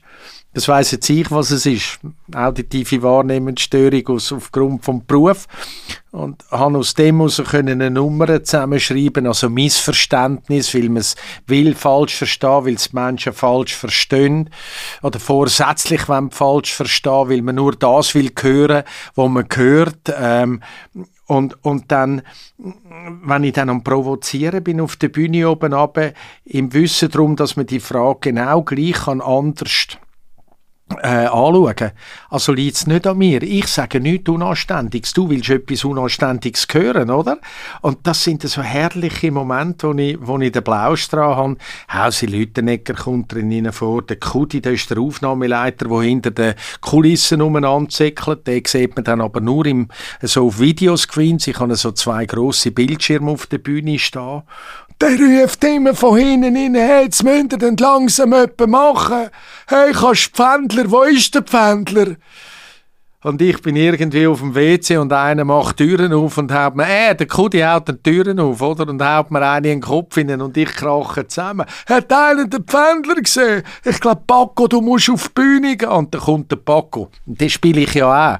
Und die Pfändler sieht man dann als Paco. Du wolltest chaca chaca me voy a la vista, venga, hombre. Und dann gehe ich so als, dann, als äh, geflüchteter Kubaner auf die Bühne und mache Nummern so als, als, als Ding. Und der, der Kubaner muss sich nachher umziehen als Lady Lily. Das ist so eine Kunstfigur, die ich da erfunden habe. Eine femme fatale mit französischem Dialekt. Ich muss sagen, ça fait beaucoup plaisir. Vraiment. Und äh, ich singe, tanze ein bisschen an Nummern, die relativ tricky sind, weil ich wirklich nicht mal in den Kopf beieinander zusammen habe. Wenn er so der Bayer erklärt, wie das funktioniert, wenn er neu mit runterfährt die sagen ihm, was beim Computer runterfahren. So, ja, habt ihr keine Ahnung, was runterfahren ist, weißt? Das muss ich dir schon sagen. Weißt du, was ist runterfahren? Hä? Wenn's am Hornschlitten drinnen in Bayern mit dem Hornschlitten Rennen fährst, da weißt du, was runterfahren ist. Und dann fange ich an zu erklären, was runterfahren ist, oder? Und dort muss ich mich dann so ein bisschen konzentrieren. Das ist die eine Sache. Die andere Sache, noch nicht spruchreif, geht aber um ein Projekt bereits in 2024. Wenn es wirklich kommt, dann kommt es dann ganz gut. Dann gibt es einen Kladderadatsch und das sieht im Moment eigentlich sehr gut aus. Wir sind einfach noch mit den Detailverhandlungen noch nicht fertig. Und ich wüsste ja selber, wie das geht. Ein Vertrag ist dann unterschrieben, wenn es unterschrieben ist. Ansonsten, äh, wie spät? Ja, ich sollte dann etwa langsam heimgehen. Wir werden Eltern nochmal. Ah, schön. Uh. Wenn es klappt heute Abend. Nein. Auditive Wahrnehmensstörung, oder? Das ist jetzt so ein Klassiker gewesen, wo ich so, so mit derartigen Sachen funktioniere ich auf der Bühne oben, oder? Ja, und sind wir ganz ehrlich, wahnsinnig viel gross planen kannst du im Moment nicht. Weil die einen sagen, es käme da wieder die Seuchte her. Mhm. Dann sind wir gespannt, ja, können wir überhaupt noch arbeiten? Kannst du in ein Theater reingehen und hast noch Strom oder nicht? Who knows? Und darum heisst Vorwärtsstrategie schaffen. Ich mache nach wie vor viel auf Social Media mit dem, mit dem Hösli aus der Notfallzentrale, wo mittlerweile sogar äh, einen ganzen Zeitungsverlag aus dem Zürich Oberland will übernehmen und bei denen exklusiv in die Zeitung haben. Jetzt gibt es aber auch noch einen Fernsehsender, der gesagt hat, könnten wir das nicht an einer Sendung hinten dran noch herbringen und so. Und dann, äh, ja, dann sage ich halt, machen wir es. Also ich finde das mega schön, oder? Wenn wir da noch ein klein mit dem Glarner auf der Bühne oben sind, wo da Sachen berichten, gell? ja, ja und, und ich muss ganz ehrlich sagen, ich, äh, meine Projekte sind permanent vorsätzlich gesund, gut leben. Wenn ich sage gesund, ich geniesse. Weißt, ich kann angehen und ohne mit den Wimpern zu zucken, ein oder zwei Bratwürste an der Würstchenbude fressen in Zürich weil es so eine gute St. Galler Olma Bratwurst ist dort unten. Da habe ich null Problem. Aber dann esse ich dafür, vielleicht aber auch wieder vorsätzlich am nächsten Tag ein bisschen Salat, dass es ausgewogen ist.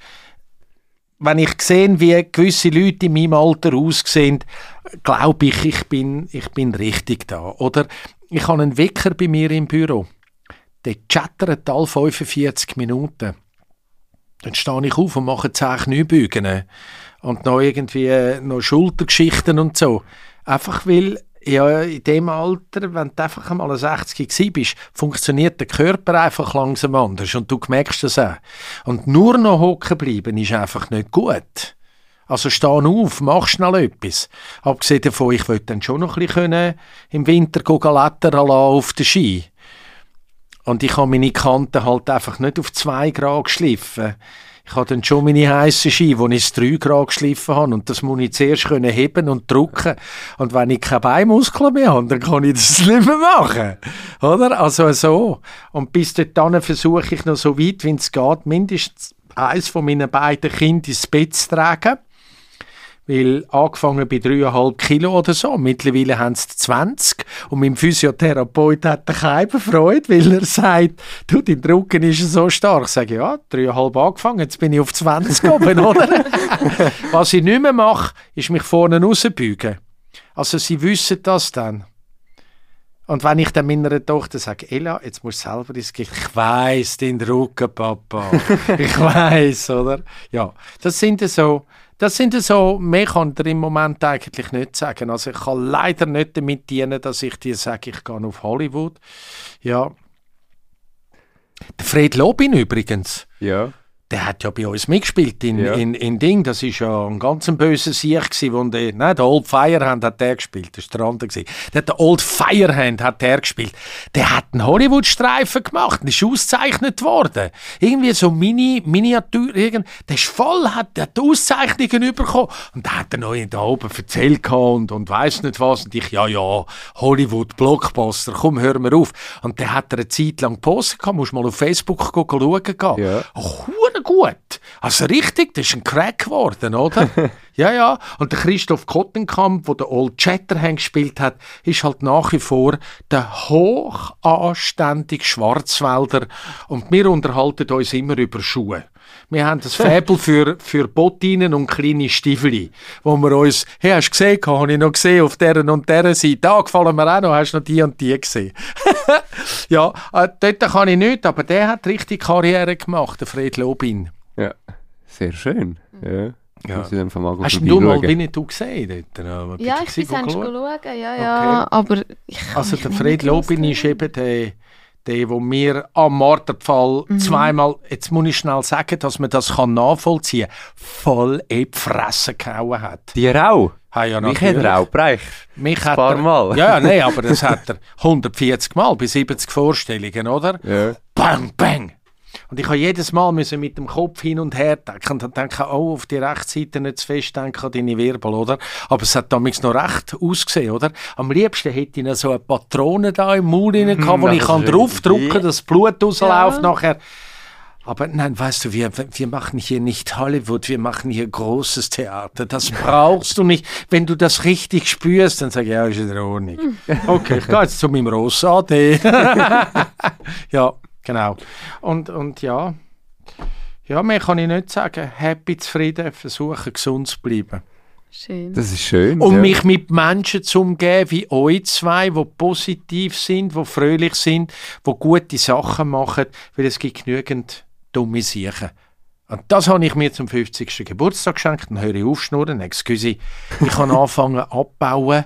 Ich bin nur noch meine Zeit, was Freizeit angeht, im Beruf geht es bei dir nicht anders. Ich will nur noch mit meine, meine Zeit verbringen mit Menschen, die positiv sind, die gut tun. Alles andere ist ein Waste of Time. Okay, alles über den Müll. Und haben ziemlich aufgeräumt. Da fühlen wir uns sehr geschätzt. Ja, Hast du die Nee. fast eine Stunde, drei Viertel jetzt mit uns verbracht? Oh Jesus Gott, um Gottes Willen. Entschuldigung. Kein Entschuldigung. Problem, kein ja. Problem. Nein, aber es war sehr spannend, gewesen, Ja, sehr absolut. interessant. Und was mich erstaunt, was du für Dialekt und Akzent drauf hast, alles. Deine kann ich nicht. Ja, Schneidwaldner. Deine kann ich nicht. Ich hatte mal einen Hofwaldner. gehabt. Der hat immer meineidig gesagt. Das ist meineidig Ja, irgendetwas. Gewesen. schön. Ein glatter Hurensicht. der hat unseren Feldweibel zum Teufel aufgetrieben, ehrlich. Der hat immer sein Hemd puffen lassen da oben, oder? Mit der Krawatte. Und dann ist der Feldweibel gekommen und hat ihm mal den Knopf abgeschnitten. Ja. Und dann ich, das ist in Ordnung, hat er müssen annehmen. Und nachher hat er das mit einem, mit einem so äh, äh, äh, ganz feinen äh, Trötli hat er den, seinen Knopf an, der Feldweibel wieder und hat ihm wollen den, den Ding abschneiden. Und es ist nicht gegangen. Ist nicht- hat, ihm das ganze, hat er das ganze Hemd verschränkt. Hat er dann so in seinem Dialekt hat er dann gesagt, also wenn ich jetzt ein Klarner wäre, müsste ich sagen, Feldweibel, ich glaube, ich komme von dir ein neues Hemd über. er hat das in dem Dialekt gesagt. Ich schwöre dir, wir sind dort Komme gestanden in nicht dem neues Hafen, die ganze über. Kompanie. Also die, die noch gestanden sind, wir haben nicht mehr können vor Lachen. Das ist, ja. Mhm. So ja. Aber danke fürs Kompliment. Ja, ich nehme das sehr gerne an. Sehr gerne. Dann kommen wir noch zu den Songwünschen. Oder du hast einen, oder? Den du Ja. gerne Ja. auf unsere Playlist tun Ja, ähm, kann ich nicht viel dazu sagen. Quincy Jones, Stuff Like That, der Übervater von der Produzenten, wo in dieser Zeit, äh, in der, in der Mitte 80er Jahre, Brother Jones so Stump und so rausgebracht hat. Michael Jackson, Off the Wall, Thriller, Don't Stop Till You Get Enough, all diese Geschichten hat er produziert und dann nachher ja noch weitergemacht. Der hat aus dem Michael Jackson eigentlich erst das gemacht, was er geworden ist. Er selber ist einer der grössten Jazzmusiker überhaupt. Stammgast am, am Jazzfestival in, in Montreux. Der hat mit den Grössten von den Grossen zusammengearbeitet. Al Jarreau, Boogie Down, nachher der Michael Walton, der dann auch noch so, so sich selber so ein bisschen produziert hat, aber auch mit dem Quincy Jones zusammen war. Und mich hat jemand auf den Song gebracht und das ist einfach, der Song hat mich einfach begleitet. Ist zwar jetzt 30 Jahre alt, aber ich sage, den kannst du heute noch eigentlich in jeder Diskothek, ausser du bist in einem Techno-Schuppen rein, aber in einer so, wenn du so äh, Ding hast, kannst du den laufen lassen. Die Leute, die ihn nicht kennen, die, die ziehen es einfach mit. Ja. Ja, wir haben es vor dem Podcast schon rasch davon gehabt, das Franzi hat ihn abgelandet. Ich kann wirklich nur allen empfehlen, dem mal hören zu gehen. Ja, Ja. vielleicht können wir das, ich weiß nicht, der Simon hat es glaube ich schon aufgenommen, vielleicht können wir das nachher noch hinten anhängen und ein bisschen reinhören. Ja, oder ihr müsst sicher den ganzen Mal hören. Ja, unbedingt. Definitiv. Cool. Ja, und dann bleibt uns eigentlich nicht mehr übrig, als Danke zu sagen. Danke für den Besuch. Ja, da Danke, dass ich kann dürfen da ankommen. Ich muss Sehr sagen, ich gern. bin sehr gerne da angekommen. Sehr gerne auch immer da in der, hey, da hinten ein rotes Loch, oder? Ja. Ja, ja, habe ich früher gerudert. Da hinten habe ich Regatten gerudert. Das rotes Loch kenne ich dann schon noch. Dort in dieser Zementfabrik, die hast du müssen umziehen Ja. und weißer als weißer rausgekommen bist, als reingegangen bist, oder? Ja, ja. Uh, da hinten habe ich ein paar Mal gelitten. Ja. Ja, so in den letzten Metern da noch müssen auf die Zähne beißen. Nein, das ist wirklich, ich bin wirklich sehr gern da gekommen. Achtung, Mitteilung für alle Autofahrer auf der Strecke von Standstadt Richtung Zürich, Winterthur, St. Gallen. der Pfändler kommt, bringt uns in Sicherheit. Nein, schön bist du da gewesen. und ich glaube, unsere normale letzte Frage kommt jetzt noch. Nehmen wir noch eins. Nehmen wir noch eins? Nehmen wir noch eins. Ja, Nehmen wir noch eins. dann nehmen wir noch eins. Dann nehmen wir noch eins. Aber selbstverständlich, das gehört jetzt noch dazu. Also nur ein Schokolädchen. Noch ein Schokolade. Ja, ja, Nehmen wir noch eins. Ja, dann können wir noch zwei oder drei nehmen, wenn Sie wollen. Freddy, bring dir noch mal eins hä? Geht dann auf mich. Tschüss zusammen. Tschüss Du sagst zusammen. mir der Technik da nie danke. Ist dir klar, dass wir nur wegen der Technik so einen guten Sound haben? Danke, Technik.